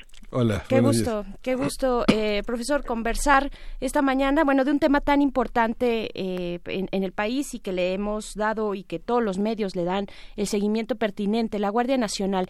¿En qué quedó este diseño? ¿Qué decir de eh, las personas quien, quienes encabezan la dirigencia de esta Guardia y en general del diseño? Bueno, en primer lugar, el diseño todavía no lo conocemos completo porque apenas si se conocen los documentos de trabajo a partir de los cuales se supone que va a presentarse la iniciativa de ley de, este, orgánica de la, de la Guardia Nacional. Entonces tenemos un esbozo apenas, ¿no? Sí. Pero ya con este esbozo tenemos varios, varios signos que son preocupantes. En primer lugar, pues que el, el compromiso del gobierno no es con, con, la construcción de una policía civil moderna con capacidad de investigación e intervención pero con pero con criterios de este, civiles no militares. El presidente se ha empecinado en que a pesar de que la reforma constitucional estableció que la Guardia Nacional sería un cuerpo civil el presidente se ha empecinado en que sea un cuerpo militar. Y entonces todo el, el diseño que está planteándose pues es en realidad una forma forma de regularizar lo que ya hemos tenido durante los últimos 12 años, que es la presencia de las Fuerzas Armadas en la seguridad pública. El mismo nombramiento de Luis Rodríguez Bucio, pues es, es, eh, es seña de esto, ¿no? Él es un general de brigada que está en, dicen que está en proceso de retiro, este, pero que finalmente ha sido uno de los actores este, eh, eh, protagónicos en esto que hemos conocido como la guerra contra el crimen organizado, la guerra contra el narcotráfico desde los tiempos de Felipe Calderón. Él fue el encargado de las operaciones en, en Nuevo León, precisamente una de las zonas más violentas durante la época de Calderón y donde tenemos más registros de actuaciones de las Fuerzas Armadas violatorias de los derechos humanos, entre otras el asesinato de los estudiantes de, del TEC de Monterrey, Jorge Javier, y el montaje para que estos aparecieran como criminales, ¿no?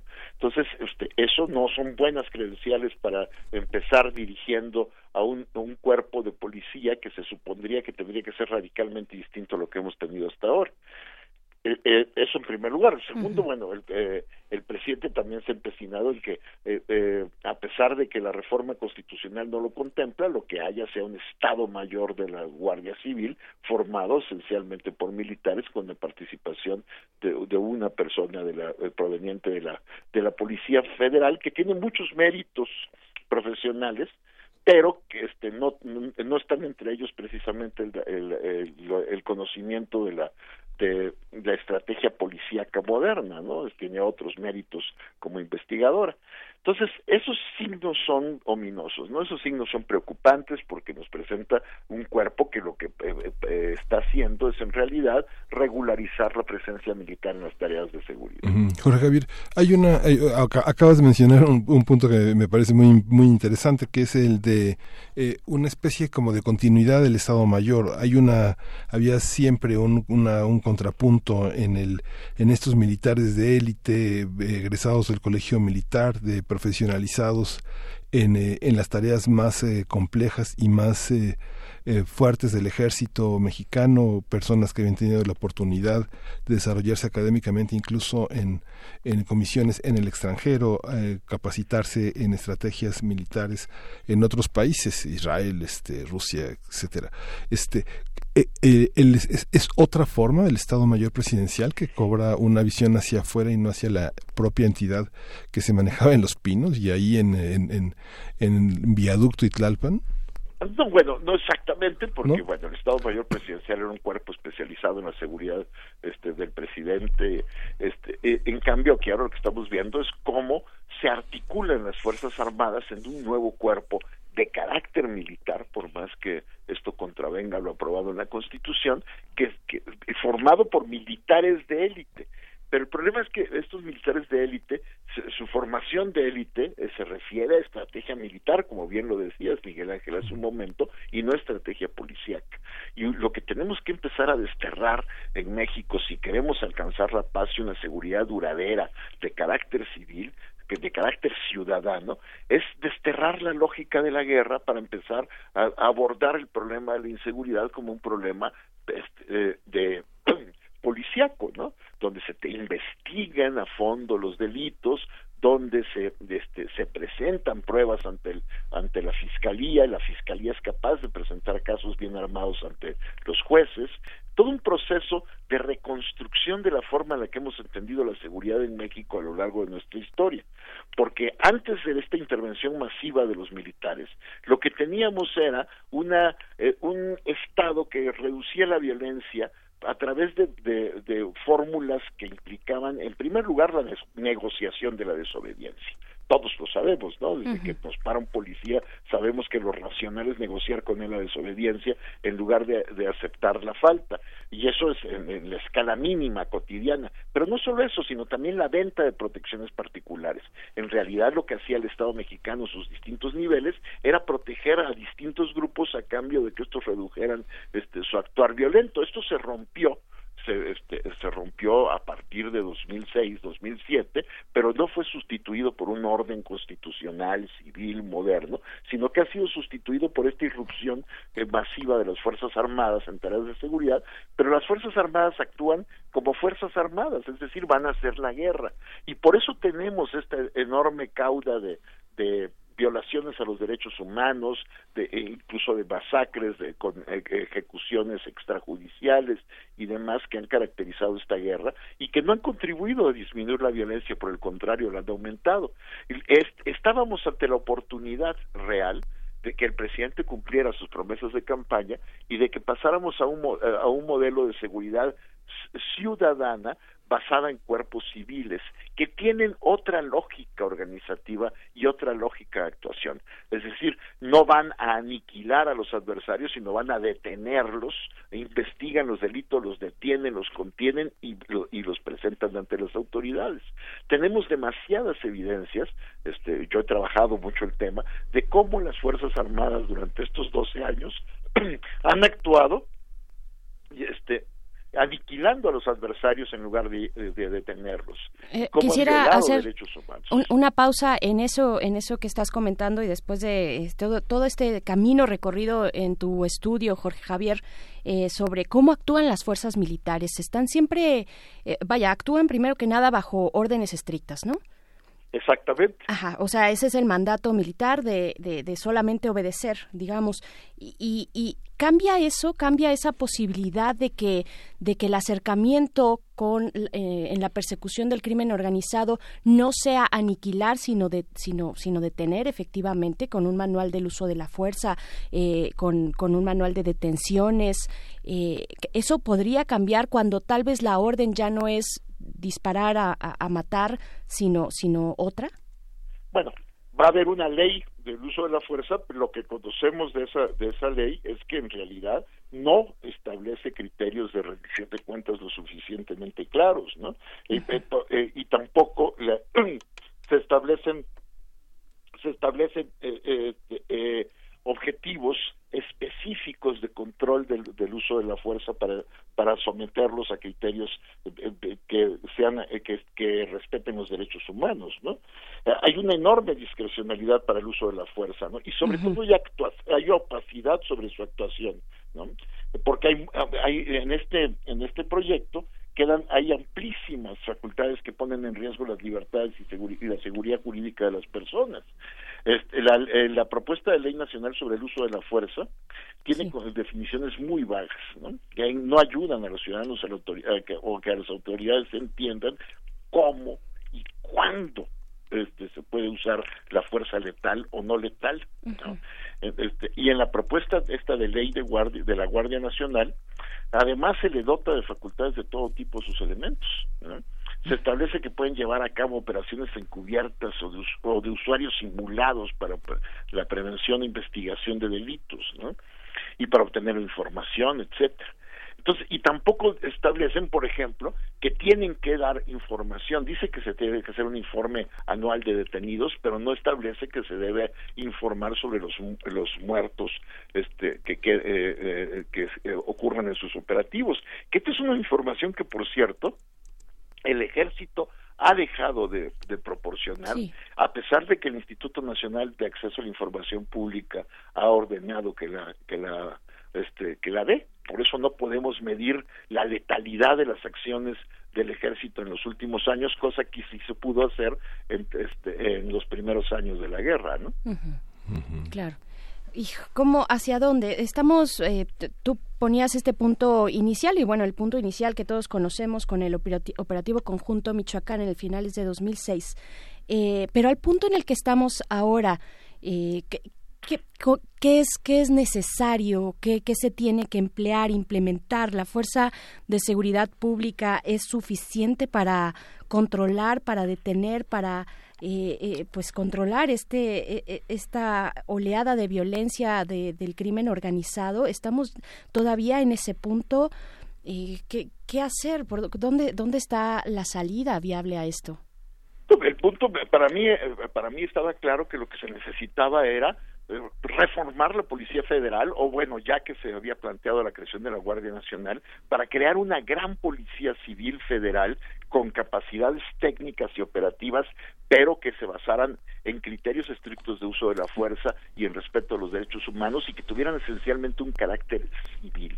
Eso es lo que se necesitaba, no vamos a transitar por ahí en este gobierno. Y por el otro lado, el presidente eh, eh, ha dicho, este, anteayer lo, dijo en su conferencia este, matutina, que va a haber mayor coordinación con los gobiernos locales. Evidentemente, una de las cosas que necesitamos es el desarrollo de, de capacidades estatales locales, porque nuestro federalismo es un, ha sido un federalismo ficticio que a la hora de que empieza a funcionar de acuerdo con los, este, lo establecido en la Constitución, lo que acaba ocurriendo es que no tiene la capacidad para operar como como un estado moderno en muchas este, regiones del país. Tenemos ayuntamientos, municipios que no tienen ninguna capacidad institucional, no ya para la seguridad, sino para para los servicios este, públicos más básicos. y la estadística, la estadística fue que el 60% de los eh, de exámenes de confianza de las policías estatales reprobaron. Sí, claro. Este, el, ese es un punto también muy importante. Necesitamos, no solo, no solo son las policías estatales, necesitamos que existan ayuntamientos que sean realmente expresiones del Estado en, en, este, en las comunidades. ¿En y también necesitamos reformar eh, profundamente la profesionalidad del Estado en, en, cada una de las entidades federativas. Eso. ¿En quién recae la, la, responsabilidad de profesionalizar, de proteger también a las policías pues locales y, y, y estatales? ¿Los, ¿Los gobernadores están haciendo su trabajo?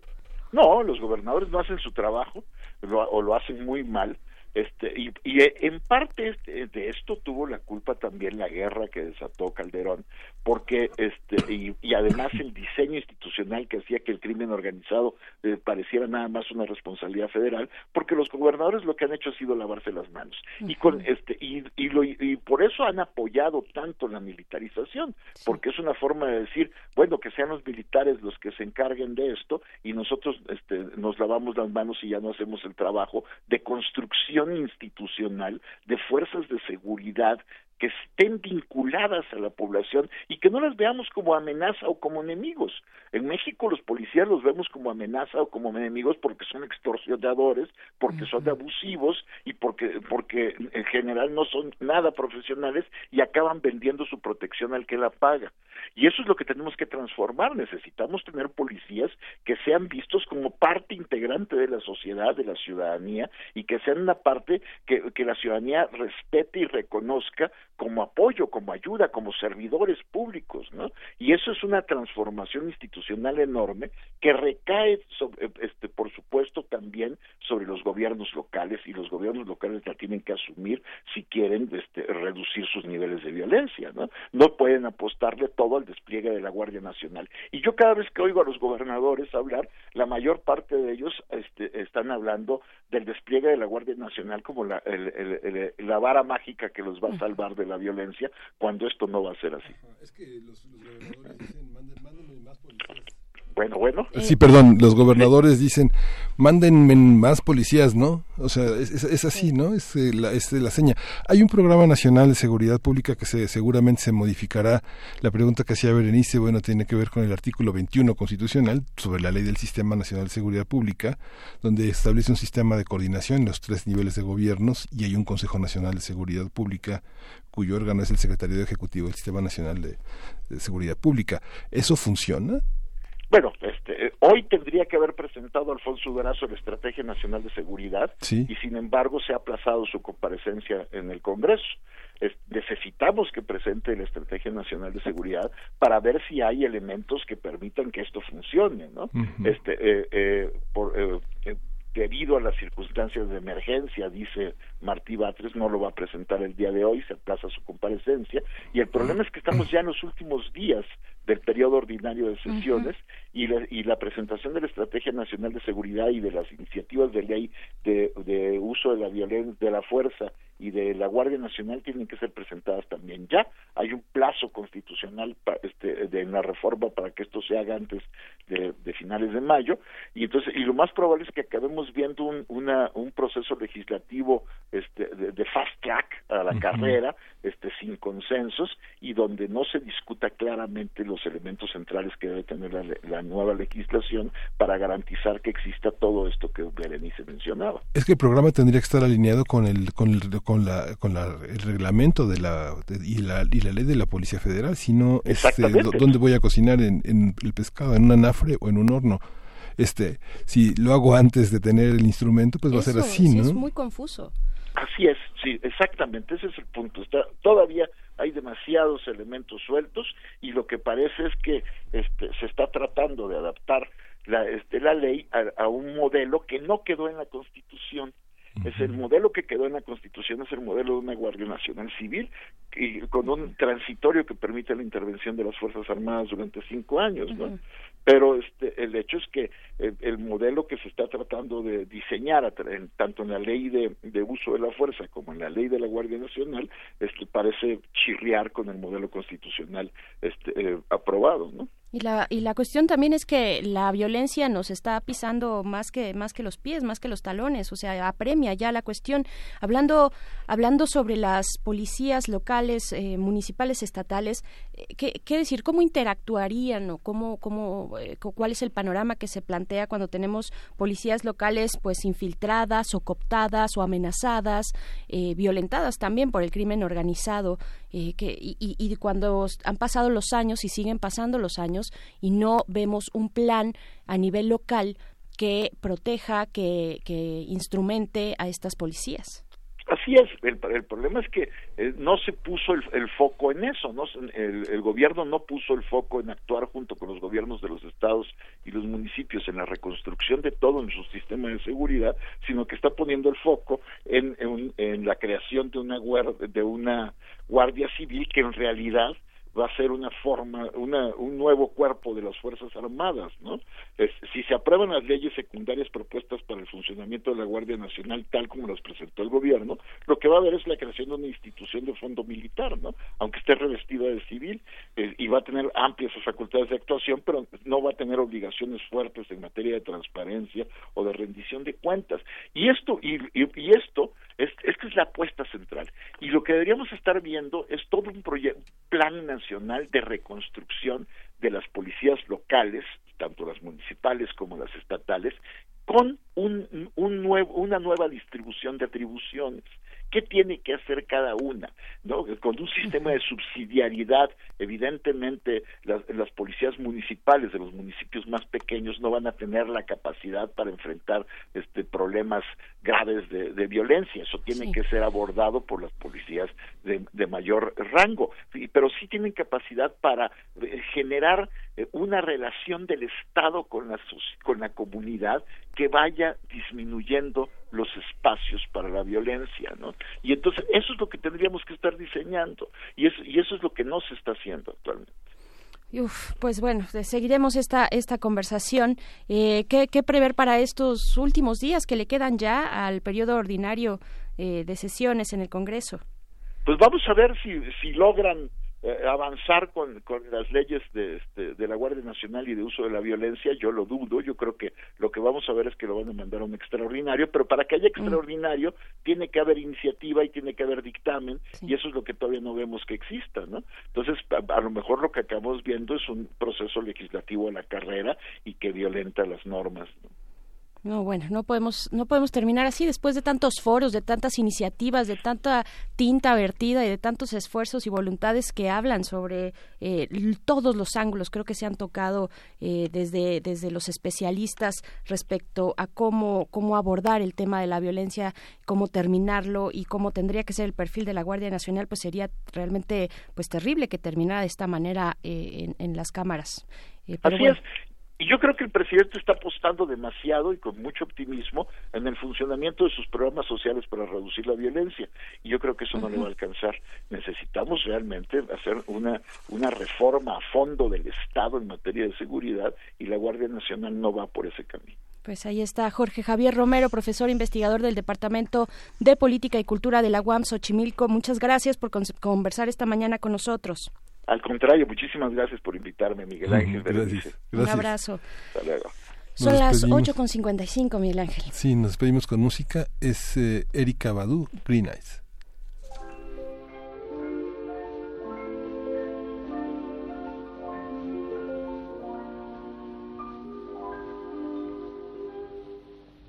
la mer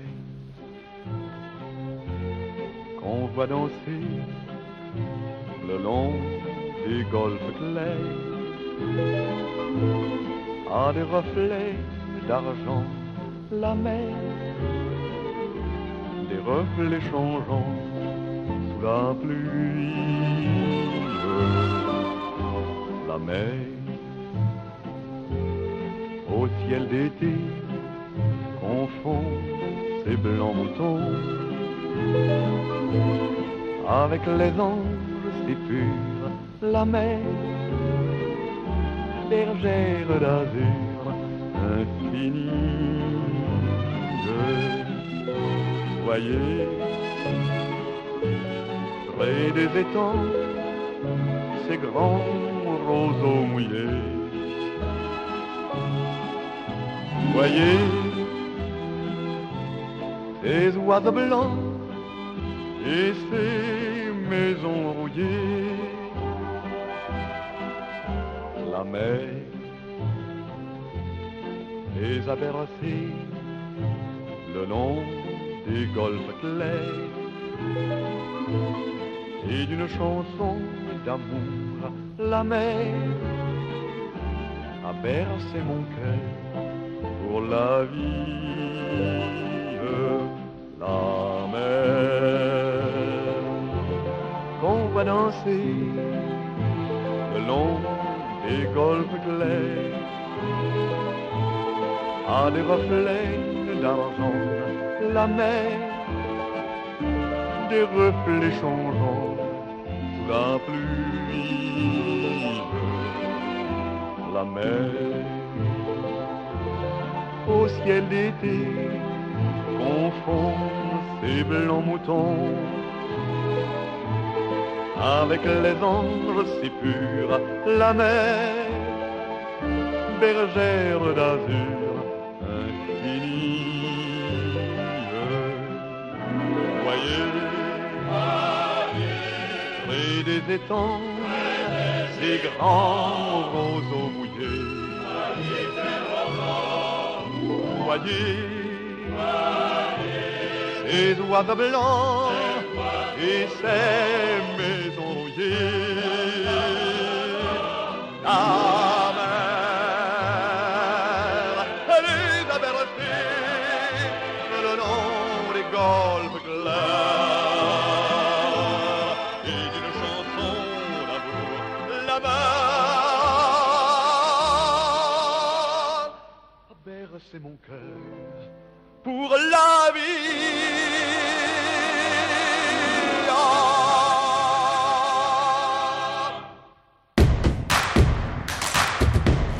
Síguenos en redes sociales. Encuéntranos en Facebook como Primer Movimiento y en Twitter como arroba PMovimiento. Hagamos comunidad.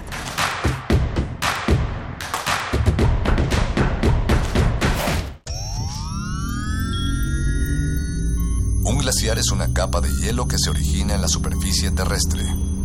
Su existencia es posible por la acumulación, compactación y recristalización de la nieve. Se sabe que cada glaciar contiene en su interior una historia musical que depende de su edad y su tamaño. Se sabe también que muy en lo profundo de las aguas polares, todos los glaciares están conectados entre sí.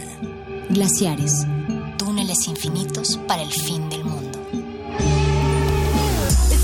Jueves, 22 horas, por el 96.1 de FM, Radio UNAM. Experiencia sonora.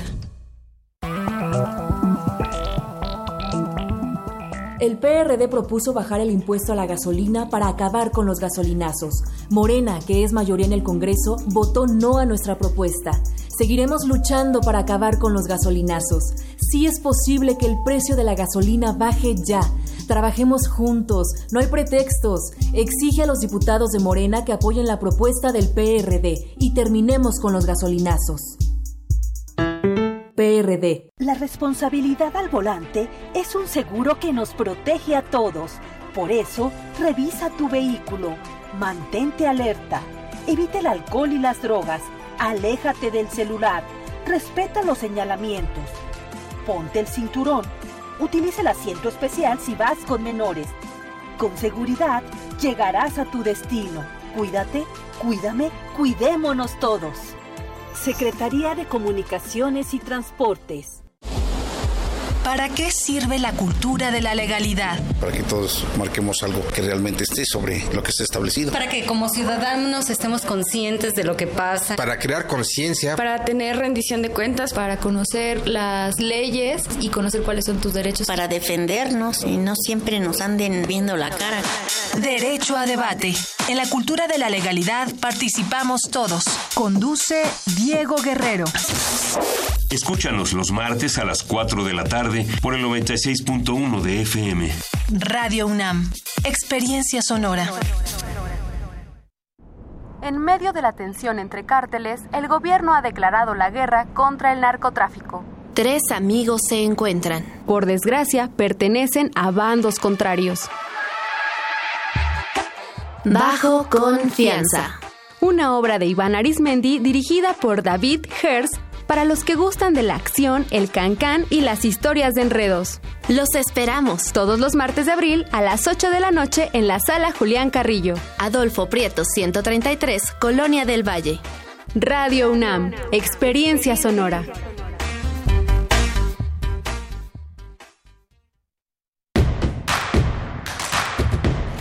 Encuentra la música de primer movimiento día a día en el Spotify de Radio UNAM y agréganos a tus favoritos.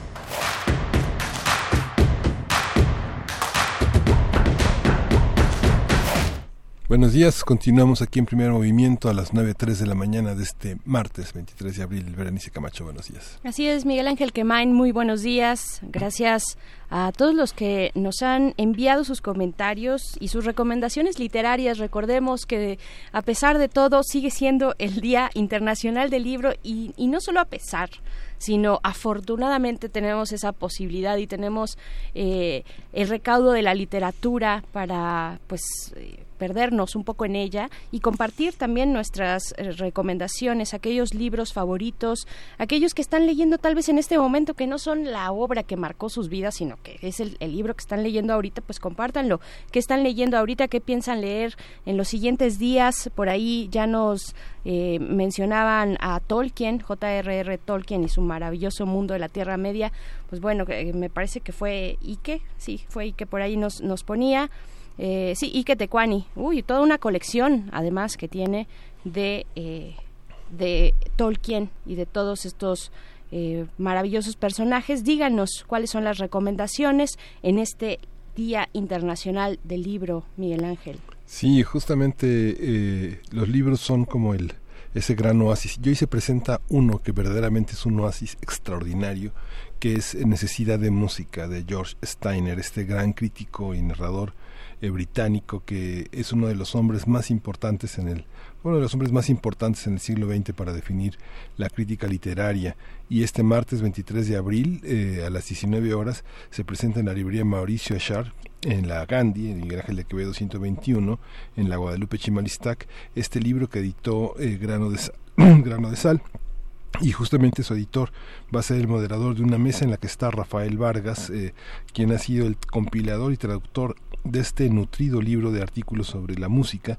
Va a comentarlo Mario Lavista, miembro del Colegio Nacional, destacado compositor y director, y Yael Vitrán, es, eh, Yael es del Centro Nacional de Investigación, Documentación e Información Musical de Limba. Va a ser una mesa pues, muy, muy interesante y tener a Steiner en el mundo de la música es verdaderamente extraordinario. Pues sí, y también la recomendación de que vayan apartando las fechas del 3 al 5 de mayo a partir de las 10 de la mañana en el Centro Cultural Universitario de la UNAM se llevará a cabo la fiesta del libro y la rosa 2019. Vayan apartando la fecha y protegiendo, cuidando el bolsillo para que lleven eh, las posibilidades para conseguir sus títulos favoritos eh, Radio UNAM estará, estaremos por allá en una transmisión especial como ya es costumbre, lo cual nos da muchísimo gusto. Y pues bueno, además, además estamos, eh, recordamos que son eh, los 90 años de la autonomía, se están cumpliendo 90 años de autonomía universitaria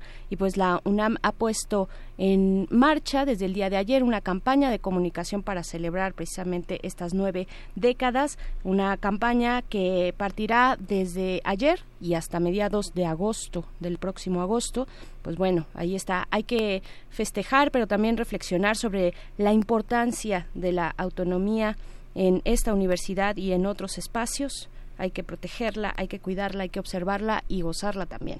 Y pues bueno, hablando de gozar, vámonos con la poesía. a la poesía necesaria, ¿verdad? Vámonos. Primer movimiento. Hacemos comunidad. Es hora de poesía necesaria. La poeta Kim Moore nació en Inglaterra en 1981. Es una de las jóvenes eh, impulsadas por Versópolis. Seguro ya lo han escuchado, aquí lo hemos mencionado. Es Versópolis es el programa europeo de literatura que tiene por propósito promover la poesía escrita por jóvenes, por jóvenes escritores europeos y lo que vamos a escuchar se desprende del primer cuadernillo de esta poeta, de Kim Moore. Eh, el primer cuadernillo, tanto el cuadernillo como el poema se titulan de la misma manera, de manera homónima. Si pudiéramos hablar como lobos es el título de lo que vamos a escuchar, seguido de una canción de una voz que se extinguió muy pronto, la de Amy Winehouse, quien murió en 2011 a los 27 años de edad, pero que nos dejó un buen repertorio para seguirla invocando cada que sea necesario. La canción que vamos a escuchar de Amy Winehouse es Me and Mr. Jones y esto es Si pudiéramos hablar como lobos de Kim Moore. Si yo pudiera esperar semanas por el más ligero cambio, en ti entonces cada día te lastimaría de una docena, de maneras distintas, mordería trozos en forma de corazón de la carne de tus muslos para probar si te estremeces o si puedes ser confiable para soportar, si pudiera frotar mi aroma a lo largo de tus espinillas para hacerte mío, si un error pudiera sucederse de una retribución instantánea y terminar contigo, rodando para exponer la barba de tres días y la gracia de tu garganta, si pudiera olvidarse el momento en el que el viento cambiaba, si mis ojos se pudieran tornar amarillos, si viajáramos cada noche por millas, tomando turnos para liderar, si pudiéramos saber por el olfato para qué nacimos, si antes de conocernos enviásemos nuestros aullidos solitarios a través del estuario, donde en medio de la tenue luz las garzas se enderezan y emprenden el vuelo, entonces podríamos acordar un papel para cada uno de nosotros, más complicado que el alfa, más simple que el matrimonio.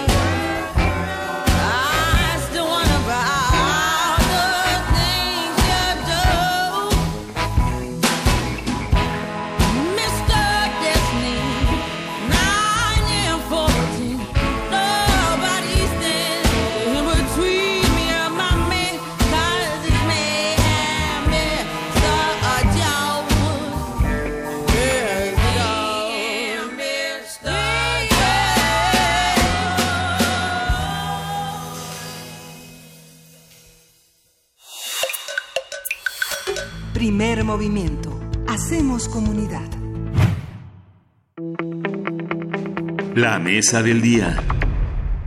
La Comisión Nacional de los Derechos Humanos, la CNDH, encuentra sus orígenes en el siglo XIX con la promulgación de la Ley de Procuraduría de Pobres de 1847 que promovió don Ponciano Arriaga en el estado de San Luis Potosí.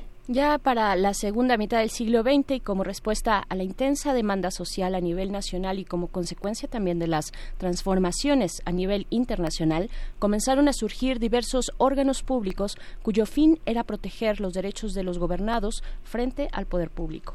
Por medio de una reforma constitucional que se publicó en el Diario Oficial de la Federación en septiembre 13 del 99, la CNDH se constituyó como una institución con plena autonomía presupuestaria y de gestión. Esta reforma constituyó un gran avance en la función del ombudsman en México, ya que le permite cumplir con su función de proteger y defender los derechos humanos de todos los mexicanos. Su actual titular es el maestro Luis Raúl González Pérez. Conversaremos sobre la función histórica de la CNDH, qué ha logrado en el país y qué lugar ocupa en el régimen actual con Sandra Serrano, quien es profesora investigadora de la Flaxo México. Bienvenida, profesora Sandra, Sandra Serrano. Eh, gracias por compartir con nosotros estas reflexiones en torno a la CNDH. Muy buen día. Hola, muy buenos días, Berenice Miguel Ángel. Un placer estar con ustedes. Al contrario, un placer platicar, pues, eh, de, de, pues, el significado, la relevancia, los alcances que ha tenido. Creo que sería un buen punto de inicio que ha tenido la Comisión Nacional de los Derechos Humanos, una entidad como esta para nuestro país y más aún en el momento en el que nos encontramos. Sí, bueno, la existencia de una Comisión Nacional de los Derechos Humanos ha significado un paso fundamental en la garantía de los derechos en el país. Y esto porque implica una protección no jurisdiccional de los derechos. Esto, esto, esto significa que las personas no tienen que ir necesariamente ante un juez, tener un abogado, recurrir, hacer una demanda, sino que con un procedimiento muy sencillo, muy simple, va a haber alguien que los va a escuchar. Va a haber alguien que tiene la posibilidad de investigar qué es lo que le hicieron, qué es lo que pasó, y entonces dar una respuesta frente a esto. Y el marco de, de mm, actividades, de conductas estatales que una Comisión de Derechos Humanos puede ver son inmensas. Eh, van desde cobros indebidos hasta actos de tortura o desaparición forzada que es muy relevante la existencia de una comisión de derechos humanos. Es un procedimiento no jurisdiccional que abre las puertas de la justicia sobre todo a quienes más lo necesitan y quienes no van a recurrir necesariamente a un procedimiento judicial o donde un procedimiento judicial sería demasiado engorroso para resolver las, los problemas de derechos humanos que se presentan. Por ejemplo, uno de los primeros casos que resolvió eh, la Comisión de Derechos Humanos eh, fue el acceso con perros guía eh, de las personas invidentes al, al metro. Esto no, no era permitido porque se decía, bueno, no, los, los animales no pueden entrar al metro. Pero los perros guía en realidad ejercen una función, hacen un trabajo de acompañamiento a las personas invidentes y este tipo de quejas era mucho más fácil o son mucho más fácil de resolver con un sistema no jurisdiccional que recurriendo a un amparo que, donde se necesita un, un abogado, donde hay una serie de tiempos específicos y demás. Ahora, por supuesto que dada la naturaleza de, de, nuestro país que tiene problemas de acceso a la justicia vía jurisdiccional, pero al mismo tiempo violaciones graves a derechos humanos ocurriendo en distintos niveles, la Comisión Nacional de los Derechos Humanos tuvo que adoptar un rol fundamental también para hacer frente a estas violaciones graves cometidas por altos funcionarios. Y no solamente este tipo de violaciones, que, que sin dejar de ser graves, son violaciones de naturaleza más administrativa. Entonces, por eso la Comisión Nacional se posicionó en un, en un, en un lugar que la hacía o que la hace eh, poder funcionar tanto para casos de tortura o de desaparición como para casos mucho más mucho más simples y el sistema todo eh, la comisión nacional hace parte de un sistema general donde hay distintas comisiones en cada uno en cada uno de los estados de la república uh -huh. ahora bien esto significa que, que, las comisiones estatales se hacen cargo de lo, de lo que le corresponde a su estado, mientras que la nacional se hace cargo de las autoridades federales o donde hay concurrencia entre autoridades federales y estatales o cuando le remite los casos por su, por su propia gravedad. Uh -huh. Pero uh -huh. esto también implica que las, que las comisiones estatales tienen distintas fuerzas. Hay algunas que tienen un poco más de recursos, otras que tienen menos recursos y esto por supuesto impacta eh, en el resultado final de las comisiones de derechos humanos. Pero si- si- si- sin embargo, la existencia misma de una vía no jurisdiccional de protección a los derechos humanos que pueda ir a buscar las quejas, que no necesite esperar a que necesariamente lleguen eh, a, a- a presentarle una queja, sino que pueda revisar los, los centros de detención, que pueda revisar psiquiátricos, que pueda revisar hospitales por sus propias facultades y ahí mismo encontrar las violaciones a derechos humanos y levantar las quejas, iniciar investigaciones y poder establecer la responsabilidad objetiva del Estado y poder establecer reparaciones para las víctimas es un paso fundamental que corre en paralelo a la vía jurisdiccional, pero que no pero que no son excluyentes, sino que más bien son complementarios. Se había dicho que bueno la propuesta del PT el año pasado era reformar el artículo 102 de la Constitución Política para convertir la comisión en una defensoría que tuviera es que, que formulara recomendaciones públicas, denuncias, que hiciera también quejas ante las autoridades y, y que fueran vinculantes. ¿no? Sí, bueno, la, la idea de que existan recomendaciones públicas no vinculantes es parte de la naturaleza misma un sistema eh, no jurisdiccional. ¿Por qué? Porque el sistema no jurisdiccional, así como tiene la facilidad del acceso al sistema y el impulso lo hace o lo debe hacer la propia Comisión de Derechos Humanos, por lo tanto, sus procedimientos son procedimientos más laxos. Entonces, puede, por ejemplo, interpretar eh, los hechos e interpretar la ley de acuerdo con la justicia y la equidad, eh, y no necesariamente tiene que hacer el mismo tipo de valoraciones jurídicas estrictas como lo tendría que hacer un, un órgano jurisdiccional. Una Si nosotros convertimos las recomendaciones de la CNDH o de las comisiones estatales de derechos humanos en recomendaciones vinculantes, como, como se pretende en, en, en la propuesta, eh, lo que estaríamos lo que estaríamos haciendo es desmantelar como tal todo el sistema de el sistema no jurisdiccional de protección de derechos humanos del país porque implicaría entonces que tendrían que existir procedimientos estrictos de revisión de las autoridades y también de recabamiento de pruebas lo cual implicaría que las personas que a lo mejor no tienen suficientes pruebas o donde la CNDH tampoco va a tener suficiente prueba para acusar eh, judicialmente a alguien, pero que sabe por el, el, el, eh, cómo está armado, cómo sucedieron los hechos, sabe que si ocurrió la violación, eso lo perderíamos. Y entonces solamente tendríamos los casos que van a poder ser acreditados judicialmente. Eso es lo que provocaría que, hiciéramos las recomendaciones vinculantes. Eh, em, tendríamos un agravamiento del procedimiento, perderíamos la naturaleza misma del sistema no jurisdiccional y finalmente, en, el corto plazo, lo que tendríamos es una duplicación de sistema jurisdiccional.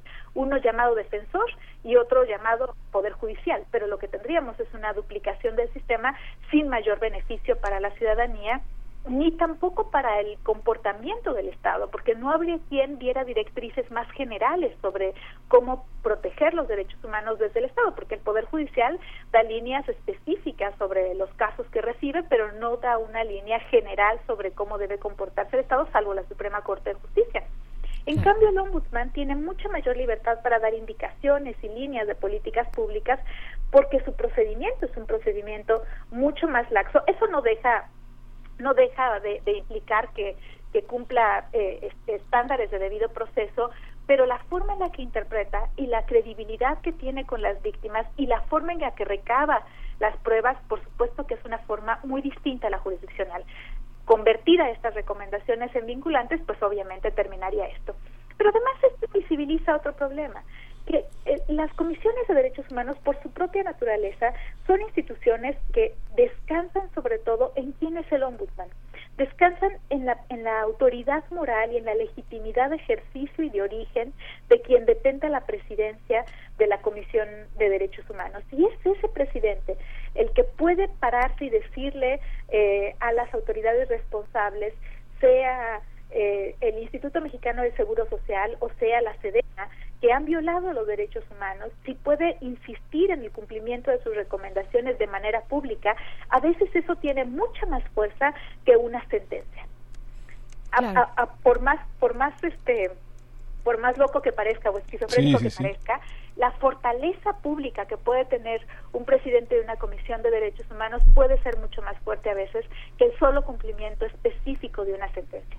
Claro, sí, tal, tal vez tendríamos que eh, seguir ahondando en la naturaleza de una Comisión Nacional de Derechos Humanos, eh, eh, en la autonomía, en lo que significa su autonomía. Sí, lo que mencionaba eh, Miguel Ángel, también muchas personas critican a este tipo de instancias, de organismos, porque no tienen dientes, ¿no? Se dice de esa manera coloquialmente, no, no tienen dientes, no, no son vinculantes, no judicializan eh, alguna queja, algún proceso.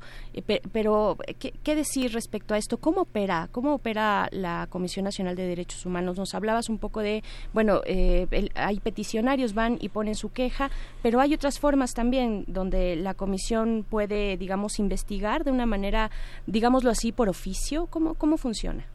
Sí, la Comisión Nacional y las comisiones estatales tienen facultades de investigación de oficio, es decir, eh, eh, un poco lo que me comentaba al principio, ¿no? Ellas pueden ir y buscar la, la- la violación a los derechos humanos. En los centros de detención, por ejemplo, en los centros de detención, eh, no todas las personas que están recluidas van a tener acceso a, a un abogado, lamentablemente, porque deberían, pero no van a tener acceso a un abogado o no necesariamente sus familiares están en contacto con ellos. En cambio, la, la propia Comisión de Derechos Humanos puede ir o tiene la obligación de estar en estos centros de detención, de hacer revisiones cotidianas y, y entonces en esa revisión cotidiana que realiza poder observar si existen violaciones a los derechos humanos y levantar la queja. Un caso eh, también lamentabilísimo es la de los hospitales psiquiátricos, donde muchas de las personas que están en hospitales psiquiátricos han sido abandonadas por sus familiares y no tienen forma de expresar las violaciones a derechos humanos que están viviendo y la Comisión Nacional de los Derechos Humanos tiene la obligación de ir y buscar esas esas quejas. Pero esto sí, efectivamente, como bien dices, Berenice, tiene que ver con la naturaleza misma del ombudsman, que el ombudsman es esta puerta amplia, integral de acceso a la justicia que permite entonces que lleguen distintos tipos de, de- de violaciones a derechos humanos, pero al mismo tiempo hay las busca. Entonces, en ese, en ese que le llegan y en ese que las busca, tiene que seguir procedimientos que busquen la justicia, que busquen la verdad y no necesariamente eh, los procedimientos estrictamente judiciales. Son procedimientos, insisto, de debido proceso, pero son procedimientos que van a buscar que van a buscar justicia, equidad, verdad, eh, igualdad. Es decir, sus fines son diferentes. Sus fines no son sancionadores de una persona en concreto necesariamente.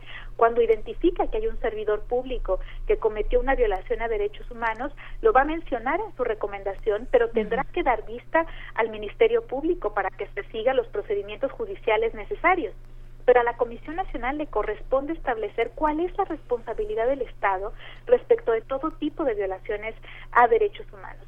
Por eso, la- por eso puede ir a buscar quejas, por eso puede levantar quejas de oficio, pero más allá de eso puede establecer líneas generales de políticas públicas, puede hacer revisiones eh, anuales sobre el comportamiento de las autoridades, puede incluso presentar acciones de inconstitucionalidad cuando no cuando cuando identifica que hay alguna norma que es violatoria de los derechos y esto lo que lo que hace es un verdadero defensor del pueblo.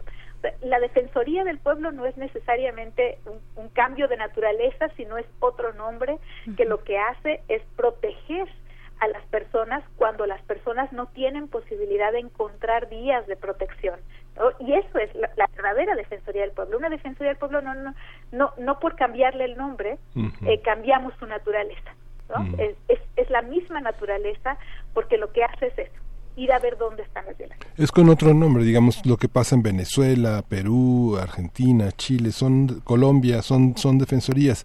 Lo que comentabas, Sandra, justamente le da al, el poder a la Comisión Nacional de Derechos Humanos para emitir, por ejemplo, una recomendación al presidente de la República de que eh, de que re- re- reculen, de, de que eche para atrás ese memorándum y desarrolla seis puntos que en realidad son seis puntos que tienen que ver con una filosofía que pone por encima del Estado, de la ley, este el beneficio de los niños, las niñas, los adolescentes en el marco de este de este de este comunicado donde la, la premisa es que la educación es un derecho humano fundamental, ¿no? Este por eso se mete en ese territorio, eh, es cierto. Sí, o sea, la comisión puede ver todas las acciones, desde el presidente de la República hasta de un eh, policía municipal, ¿no? Puede ver las acciones de cualquier funcionario público eh, con guardando las competencias específicas cuando le corresponde a las, a las comisiones estatales. En el caso del, del memorándum, eh, lo que hace la comisión es sacar un comunicado como, como alertando que ahí puede haber algún problema de violación a derechos humanos, ¿no? No es que emita una recomendación en este momento, sino que más bien alerta y dice, a ver, este tipo de memorándums, este tipo de cuestiones pueden recaer o pueden tener consecuencias en la protección de los derechos humanos de los niños, niñas y adolescentes. Y eso es parte de las funciones que tiene que hacer la comisión. No tiene que esperarse necesariamente a que haya una queja, hacer un procedimiento y una recomendación, sino que puede irnos alertando de qué es lo que puede suceder o cu- cuáles son las posibles violaciones a los derechos humanos en los que se puede en las que se puede caer. En ese memorándum la comisión dice, a ver, ojo, cuando no cumplimos con la ley tenemos un problema de Estado de Derecho mismo, ¿no? Cuando decimos eh, eh, no hay que cumplir con esta ley, hay un problema en el Estado de Derecho y el problema es que el Estado de Derecho sostiene todo el andamiaje de protección de los derechos humanos. En- Entonces es como ponerle es como darle una puñalada al, al, al, al todo el andamiaje, aunque parezca algo mínimo, eh, esto empieza a, desarticular cómo funciona toda la protección de los derechos humanos, que incluye tanto los derechos civiles y políticos como los derechos económicos, sociales y culturales, y que por supuesto por ahí también pasa eh, la protección de los más pobres.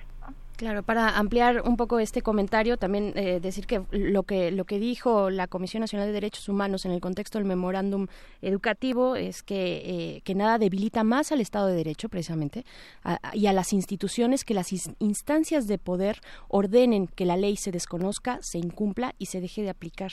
Importantísimo lo que hizo la, la Comisión Nacional de Derechos Humanos, atreverse, digamos, ¿no? de esta manera pública a eh, señalar pues eh, esta acción que está que, llevó a cabo el presidente Andrés Manuel López Obrador, pero eh, también eh, a mí me interesaría también abordar el tema de bueno qué, qué se está discutiendo aquí cuando se plantea la defensoría de un pueblo de- del pueblo, perdón, cuando eh, por ahí mencionabas Miguel Ángel también el Partido del Trabajo pues propone esta opción de darle de darle uñas, eh, garras y dientes a, a la comisión eh, que pueda hacer que pueda hacer esta parte de judicializar los casos que le llegan o que investiga. Por un lado, pues está esto eh, eh, Andrés Manuel pues hablando lo que lo que sabemos respecto a los organismos autónomos, ¿no? Desconfiando de ellos, eh, tratando de fortalecer también el Estado que él mismo representa y al cual se le dio el mandato popular eh, de una manera legítima que a nadie nos queda duda, pero por otro lado, el primer, la, el primer acto de gobierno de Andrés Manuel López Obrador es esta creación de la Comisión de la Verdad para el caso Ayotzinapa, donde la Comisión Nacional de Derechos Humanos pues tiene un papel muy relevante. Eh, ¿qué, ¿Cómo leer este panorama, Sandra? Yo creo que hay que leerlo en un juego de, de pesos y contrapesos. Eh, a- a- al poder naturalmente no le gusta hacer contenido, ¿no? Siempre a tratar de, de- de escaparse de, de- de las contenciones. Y claramente los derechos humanos existen para contener al poder. Esa es su naturaleza más simple. ¿Para qué existen los derechos humanos? Pues para limitarlo.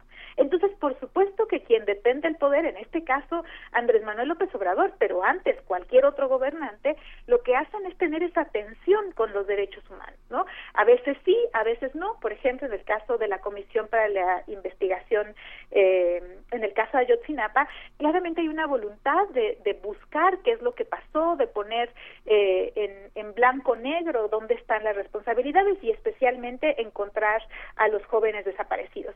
Pero en, en el mismo caso de, de los cientos de miles de desaparecidos que existen en el país, no necesariamente ha habido eh, con toda la energía o con toda la claridad la misma voluntad de hacer de hacer de hacerse cargo de, de esas desapariciones y de encontrar a estos eh, más o menos 40 mil desaparecidos a lo largo de todo el país eh, con cifras oficiales, ¿no? Eh, y entonces es esta misma tensión también que vive con una comisión de derechos humanos o con otros organismos autónomos como, como el INAI mismo, eh, donde sí les, les ponen márgenes, ¿no? Son, son sistemas de rendición de cuentas y entonces hay una tensión entre sí o no. Eh, ¿Qué pasa con una Comisión Nacional de Derechos Humanos? Que la Comisión Nacional de Derechos Humanos debe siempre estar alerta para decir, ojo, aquí actuaron mal, aquí cometieron una violación a derechos humanos, aquí hay una posible violación a derechos humanos y eso, por supuesto, eleva mucho el, el margen de conflictividad. Claro, no todas las acciones, ah, eh, perdón, eh, bueno, continúa, perdón, perdón. No, no, no, dime, dime, Berenice. Eh, La pregunta era, no todas las acciones que realiza la Comisión y las el nacional y las locales tienen que ver con recomendaciones, ¿no? O sea, hay otro tipo de acciones, digamos, que no llegan hasta ese nivel. Eh, o cómo, cómo sería, ¿Qué, qué, qué, cuál es la importancia de una recomendación frente a acciones tal vez de llamar la atención, de eh, no sé otras formas que tenga eh, que tengan estas instancias para eh, señalar alguna falta en el poder público. La importancia de una recomendación respecto, por ejemplo, un comunicado de prensa, es que la recomendación la tiene que aceptar la autoridad a la que se le dirige. Entonces, si la autoridad a la que se le dirige la acepta, la tiene que cumplir. Si la autoridad a la que se le dirige no acepta la recomendación, entonces el ombudsman, o la el presidente, presidenta de una comisión de derechos humanos, tiene que salir a los medios, tiene que hacerlo público, tiene que exponer el caso, tiene que informarnos a la sociedad de qué es, de hechos se violaron y de qué no se está queriendo hacer responsable una autoridad en específico o varias de estas autoridades. Y entonces elevar eh, el costo a su autoridad superior. Por ejemplo, eh, en la administración pasada, eh, la Secretaría de Marina o la Secretaría de la Defensa no eran dables a aceptar las recomendaciones que recibían y eh, a donde se debió de haber subido la, el costo, el costo político de esto, porque eso es una sanción política, no jurídica, el costo político de esto era Enrique Peña Nieto.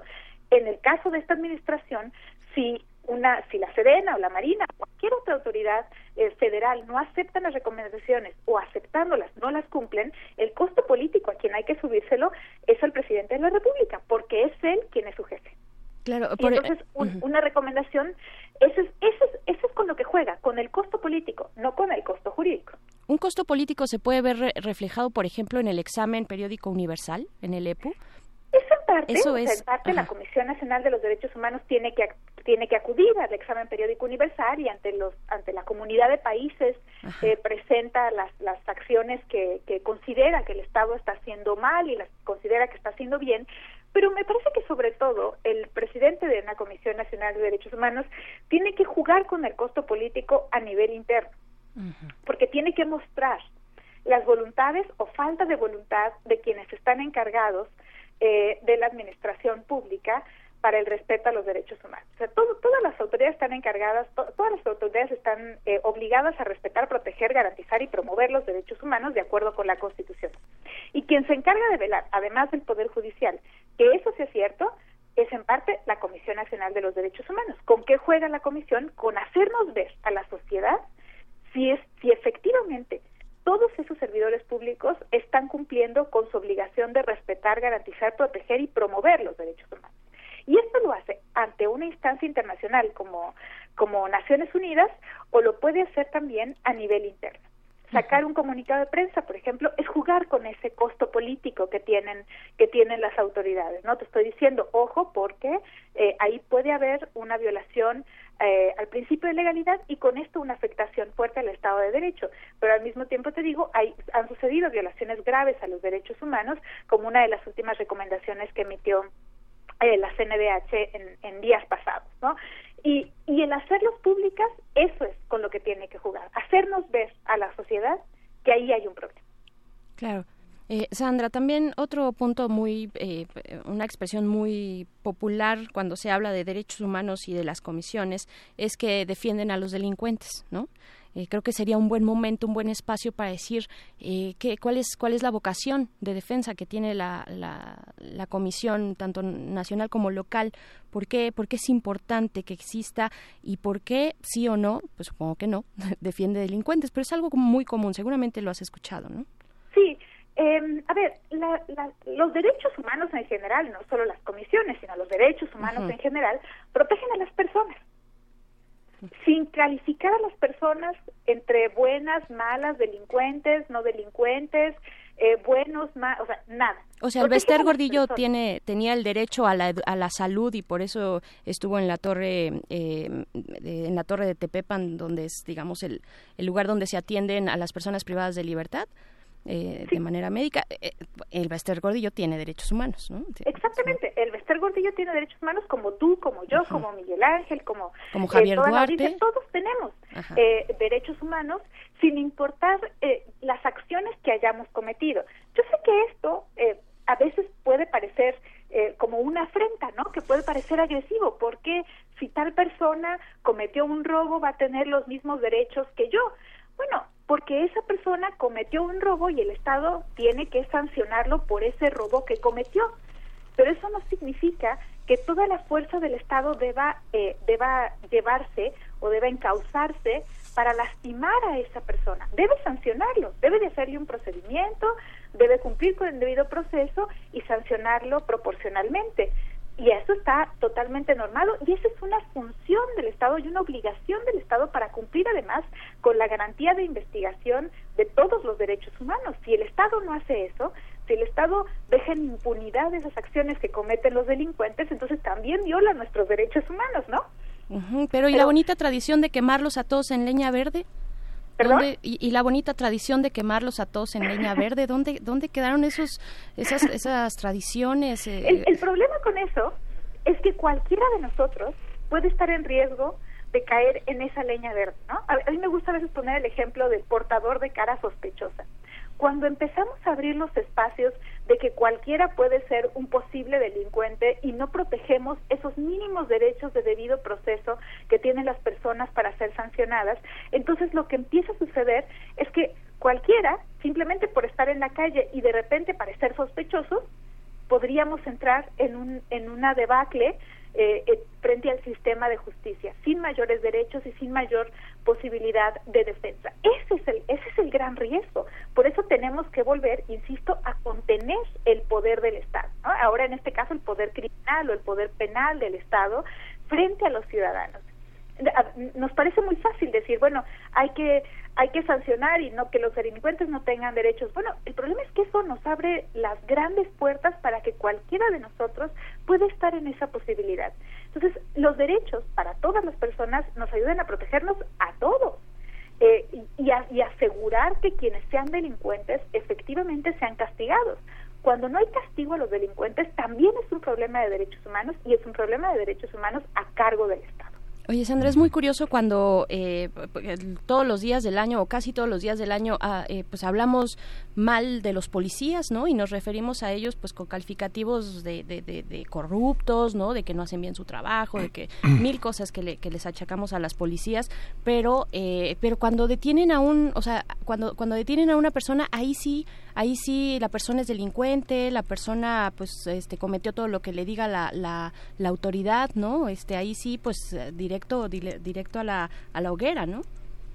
Sí, y ese es un problema, porque eh, en- en verdad lo, lo único que pasa cuando detienen a alguien es que primero hay que verificar que la detención sea adecuada, que la detención sea legal, que no haya sido arbitraria, y después apenas se inicia un procedimiento, ¿no? Apenas se inicia un procedimiento donde deben existir las verdaderas garantías de defensa. Claro que esto que te estoy diciendo no necesariamente ocurre en la realidad de nuestro país y esa es, y esa es la, en verdad la gravedad del, problema. A veces creemos que porque simplemente hubo una detención, entonces ya todo es verdad y ya esa persona eh, es, es un delincuente y hay que sancionarla y no necesariamente.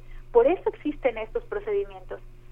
Por eso los derechos humanos deben ser para todos. Sí, justamente hay un hay un ensayo muy bello que escribió Héctor Fixamudio, Héctor Fixamudio, que es uno de los hombres que teóricamente configuró la Comisión Nacional de Derechos Humanos, de 200 años de evolución constitucional de los derechos humanos en el derecho mexicano, se titula ese trabajo que hizo en el marco de la conmemoración de los 200 años de la independencia en 2010 y justamente señala que esa esa tradición de quemar en leña verde se la, la, la pararon Francisco de Vitoria, Francisco Suárez y el obispo de Chiapas entonces, Fray Bartolomé de las Casas, que lograron persuadir a los monarcas españoles de que los indígenas eran seres humanos con los mismos derechos que los europeos y debían ser respetados en sus propiedades, costumbres, creencias. Después en la colonia evolucionaron otros tipos de, este, de interdictos que ponían en entredicho toda esta parte y se creó lo que es el antecedente de nuestra legislación en el juicio de amparo, tratando de proteger esas propiedades, sobre todo inmuebles, de los indígenas que eran este que, se intentaban expropiar, que se les intentaba robar eh, y quitar sus derechos, ¿no? Esa, esa parte que está muy por encima de la, del Estado y, este, y, de la, y de la historia de las personas, ¿no? Sí, sí, efectivamente hay una evolución del, del, del sistema ombudsman, pero en el centro por eso la insistencia es pensar en las personas, pensar en las personas más allá de los actos que hayan cometido y, y, poder ir resolviendo entonces a la luz de esto cuáles son todo el andamiaje de derechos con el que caminamos, con el que cada paso que damos caminamos con un andamiaje de derechos y hacernos conscientes, conocer ese andamiaje de derechos es importantísimo. Uno de los problemas me parece más importantes que tenemos hoy en día es que las personas escuchamos hablar mucho de derechos humanos en general, pero pero tal vez no sabemos cuáles son esos derechos humanos que tenemos, ¿no? Y, y decimos debido proceso y pensamos inmediatamente en delincuentes. Pero, por ejemplo, tener derecho a un salario digno, tener derecho a vacaciones, eh, tener derecho a un sistema de salud, tener derecho a educación, todo eso está protegido por los derechos humanos también, igual que la libertad de expresión, la libertad de prensa, la libertad religiosa, el derecho a no ser torturado, el derecho a no ser desaparecido. Todo ese andamiaje es con el que cada paso que damos por la vida deberíamos de estar protegidos. Y eso es importantísimo. Y si- pensamos en los derechos que tenemos en, en nuestra actividad cotidiana y no solamente los derechos que se le presentan a una persona cuando está en conflicto con, con la ley en un momento determinado, vamos a poder sacar mayor provecho y, y también en parte ayudar a fortalecer ese Estado de Derecho. Eh, pensemos, por ejemplo, en las cuotas que a veces piden en las escuelas, en las escuelas públicas. Bueno, eso viola el, derecho a, a- a la una primaria gratuita. Pensar esto en términos de derecho, que nos cobren más por el servicio del agua o que no tengamos agua potable, eso viola nuestro derecho al agua. ¿no? Pensar esto en derechos, en términos de derechos, en un discurso de derechos, termina empoderándonos como sociedad. Y no solamente pensamos que somos beneficiarios, sino que somos portadores y portadoras de derechos. ¿no? Y me parece que hacia allá, en verdad, podemos avanzar hacia el fortalecimiento de una de una ciudadanía eh, eh, políticamente más activa. ¿no? Claro, eh, les recordamos que estamos platicando con Sandra Serrano, profesora investigadora de la Flaxo México. Y Sandra, dentro de pues las opiniones que nos dejan en quienes nos escuchan y nos hacen el favor de sintonizarnos, eh, la doctora Alenka Guzmán de la UAM Iztapalapa nos habló, ahora que tú me- que, que mencionas que haces este listado de los distintos derechos y el que toca también a la educación, ¿no? Eh, pues hace unos momentos la doctora Alenka Guzmán nos, nos manda este mensaje, dice, los alumnos de la UAM se han organizado y ayer, 22 de abril del 2019, entregaron a Derechos Humanos una demanda por afectación a terceros en su derecho a la educación ante la huelga de la UAM. Bueno, otro de los de los ángulos eh, a veces muy complejos, Sandra, eh, donde tiene que mediar esta defensoría ¿Cómo, ¿Cuál es la ponderación que hace una comisión como la Nacional de Derechos Humanos o las locales? Un- ¿Cuál es la ponderación? ¿Qué está en el centro? ¿Qué, qué, qué- hay que poner en el centro cuando se trata de conflictos tan, tan complejos? Yo creo que allí, en este caso, pero también en, muchos otros, a, a veces hay que tomar a la ponderación eh, o pensar que existe una colisión de derechos como un segundo nivel. Mejor lo primero que habría que pensar es si hay forma en que las autoridades encargadas puedan atender todos los derechos. Y si hay formas en que las autoridades encargadas puedan atender todos los derechos, entonces no necesitamos pensar este tipo de conflictos como colisión. El punto es si las autoridades las autoridades no están cumpliendo los derechos de A y entonces termina la propia autoridad también violando los derechos de B. Pero si todo lo ponemos en A contra B, a quien excluimos de la responsabilidad es a la autoridad. Entonces, eh, por eso, por eso yo pensaría, primero preguntémonos si la autoridad está respondiendo a los derechos de A y de B. Que en este caso Si la- serían la los no trabajadores. está respondiendo a los derechos de A y por consecuencia viola los derechos de B, el problema sigue siendo de la autoridad. Y, y después no podemos hacer eso, entonces empezamos a ver cómo es que se puede dar la menor afectación posible a A y a B. Pero creo que el, el ojo del huracán acá está en ver qué efectivamente se, eh, cómo efectivamente se están o no resolviendo los derechos de libertad sindical, de derecho a huelga de, de- del personal del- de, la propia UAM y al mismo tiempo cómo el Estado está tratando de asegurar los derechos a la educación de los estudiantes de la UAM y también de los académicos y su investigación y demás. Si estamos viendo que la autoridad no está respondiendo apropiadamente a los derechos de huelga y que por lo tanto se violan los derechos de educación, a quien tenemos que exigirles a la autoridad pero no tenemos que irnos inmediatamente a pensar que hay un problema entre los trabajadores y los estudiantes. ¿no? no, no, no sé si me explico, pero sí, sí, muy interesante además este punto que, que compartes, eh, Sandra. ¿Qué, ¿Cuáles son los, los grandes retos, ya un poco para ir cerrando esta conversación que agradecemos tengas con nosotros y con la audiencia, eh, Sandra Serrano? ¿Cuáles son los grandes retos de, de los derechos humanos y, bueno, en particular, eh, de la comisión, de la Comisión Nacional. Vamos a tener una Defensoría del Pueblo. Eh, ¿Qué se ve en el, en el panorama? Pues, me parece que, que yo espero que la comisión siga fortaleciendo su legitimidad política, que pueda eh, seguir siendo un frente, un, un, un- mecanismo de rendición de cuentas, un mecanismo de control del poder del poder político que como decía siempre tiende a desbordarse, es- está en su naturaleza y especialmente en estos momentos en los que a lo que se va a afrontar es a una a, un- a la existencia de una eh, eh, de, un, de un esquema de seguridad eh, pública eh, liderado por militares, integrado por militares, y donde esto ya sabemos que nos lleva a una espiral de mayor violencia y de mayores violaciones a los derechos humanos, y donde va a ser muy necesario tener voces críticas y voces que puedan hacer contrapesos frente a esto, más allá de los casos específicos, también en lo general, también con recomendaciones generales, con informes especiales, pero también con comunicados de prensa eh, em, que salgan en los momentos específicos,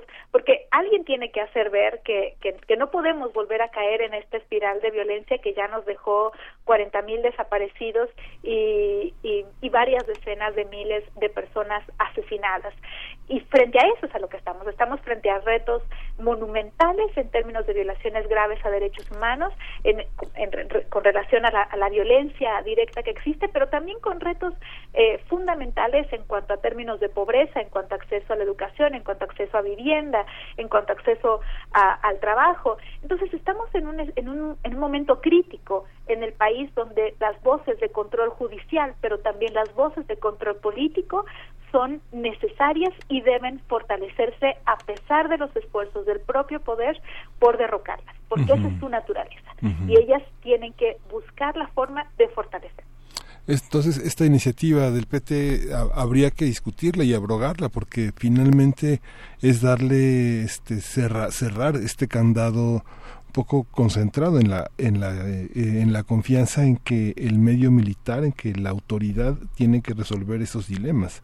Sería como el broche que, de que oro de esta eso, ¿no? iniciativa eh, eh, habría que, que descartarla, ¿no? Que Claro. desnaturalizaría totalmente el, el sistema. Bueno, pues ahí está esta reflexión. Veremos cómo camina esta situación, este cambio, si es que solo es un cambio de nombre, eh, pues no sé, siempre hay que tener mucho cuidado con los cambios, aunque sean de nombre, eh, eh, pero hay que estar pendientes de lo que ocurre y pues sobre todo pendientes de aquellos que están protegiendo nuestros derechos, ¿no? Los derechos de todos y de todas, eh, que- como es el caso de la Comisión Nacional de Derechos Humanos y las comisiones locales y en general hay una crisis también de defensores, una crisis violenta hacia defensores de derechos humanos, defensoras y defensores de derechos humanos, Sandra, y pues eh, sigamos esta conversación, Sandra Serrano, profesora investigadora de la Flaxo México. Muchas gracias. Gracias, Sandra. Muchísimas gracias, Berenice, Miguel Ángel, un placer estar con ustedes. Gracias. Gracias. Hasta luego. Vamos a escuchar de Erika Badu, que hace rato no pudimos escucharla. Eh, vamos a escuchar Green Eyes.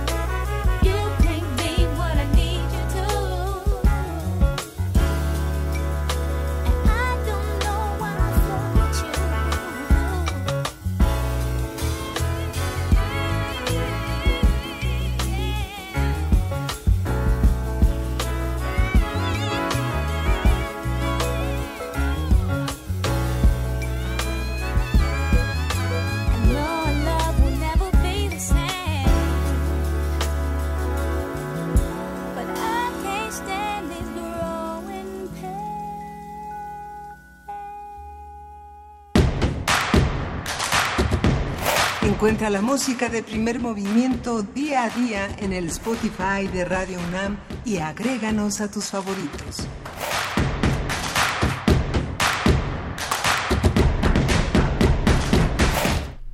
Estamos a punto de despedirnos y queremos agradecer todas sus recomendaciones literarias, todos los libros que nos comparten a través de nuestras redes sociales. Francisco Rodríguez nos dice, bueno, que está leyendo a, a, Oliver Sacks, El río se titula.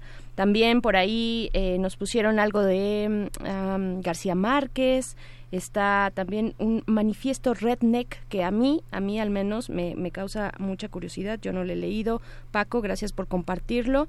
Y pues bueno, la forma, la forma es lo de menos, si es en físico, si es electrónico, como sea, pues siempre es bueno tener una, una lectura a la mano, una lectura en el bolsillo, eh, una lectura a donde quiera que vayamos. Miguel Ángel, ¿tú qué estás leyendo ahorita? ¿O cuántos? ¿Cuáles? Híjole, no, pues vol volví, volví, volví a leer este este el señor Palomar de Italo Calvino. Ah, claro, sí, sí, sí. sí cada vez, cada vez que lo releo me doy cuenta que la vez anterior no lo entendí y ahora sí lo tengo el propósito de ahora sí entenderlo. Ajá, muy bien, yo, yo voy a seguir ese camino también. Este, yo no lo he leído, voy a, voy a acercarme por ahí. Yo sé ahorita con La Renovada Muerte, por ejemplo, mm. esta compilación de libros eh, una compilación eh, realizada por Hagenbeck, que estuvo aquí presentando sí. precisamente el libro, estuvo platicando al respecto, eh, novela policíaca, novela oscura, el noir mexicano. Sí, ¿no? fíjate que algo que releo constantemente y que siempre cambia de contexto es eh, las tres versiones de Judas de Borges, ¿no? Mm. Porque me permite identificar a Judas en el paisaje mexicano.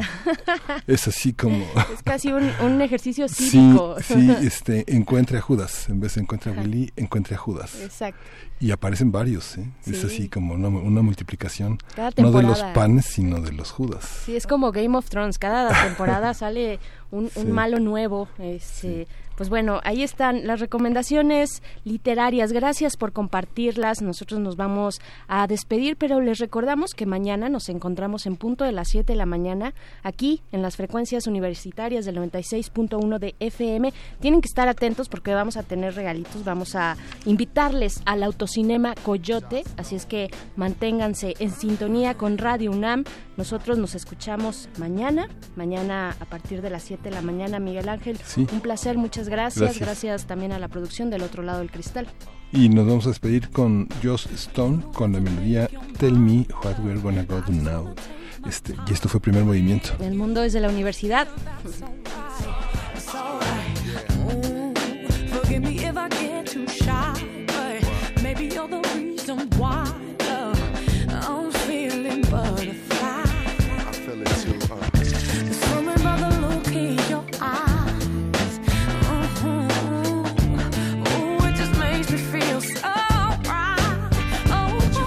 my mind.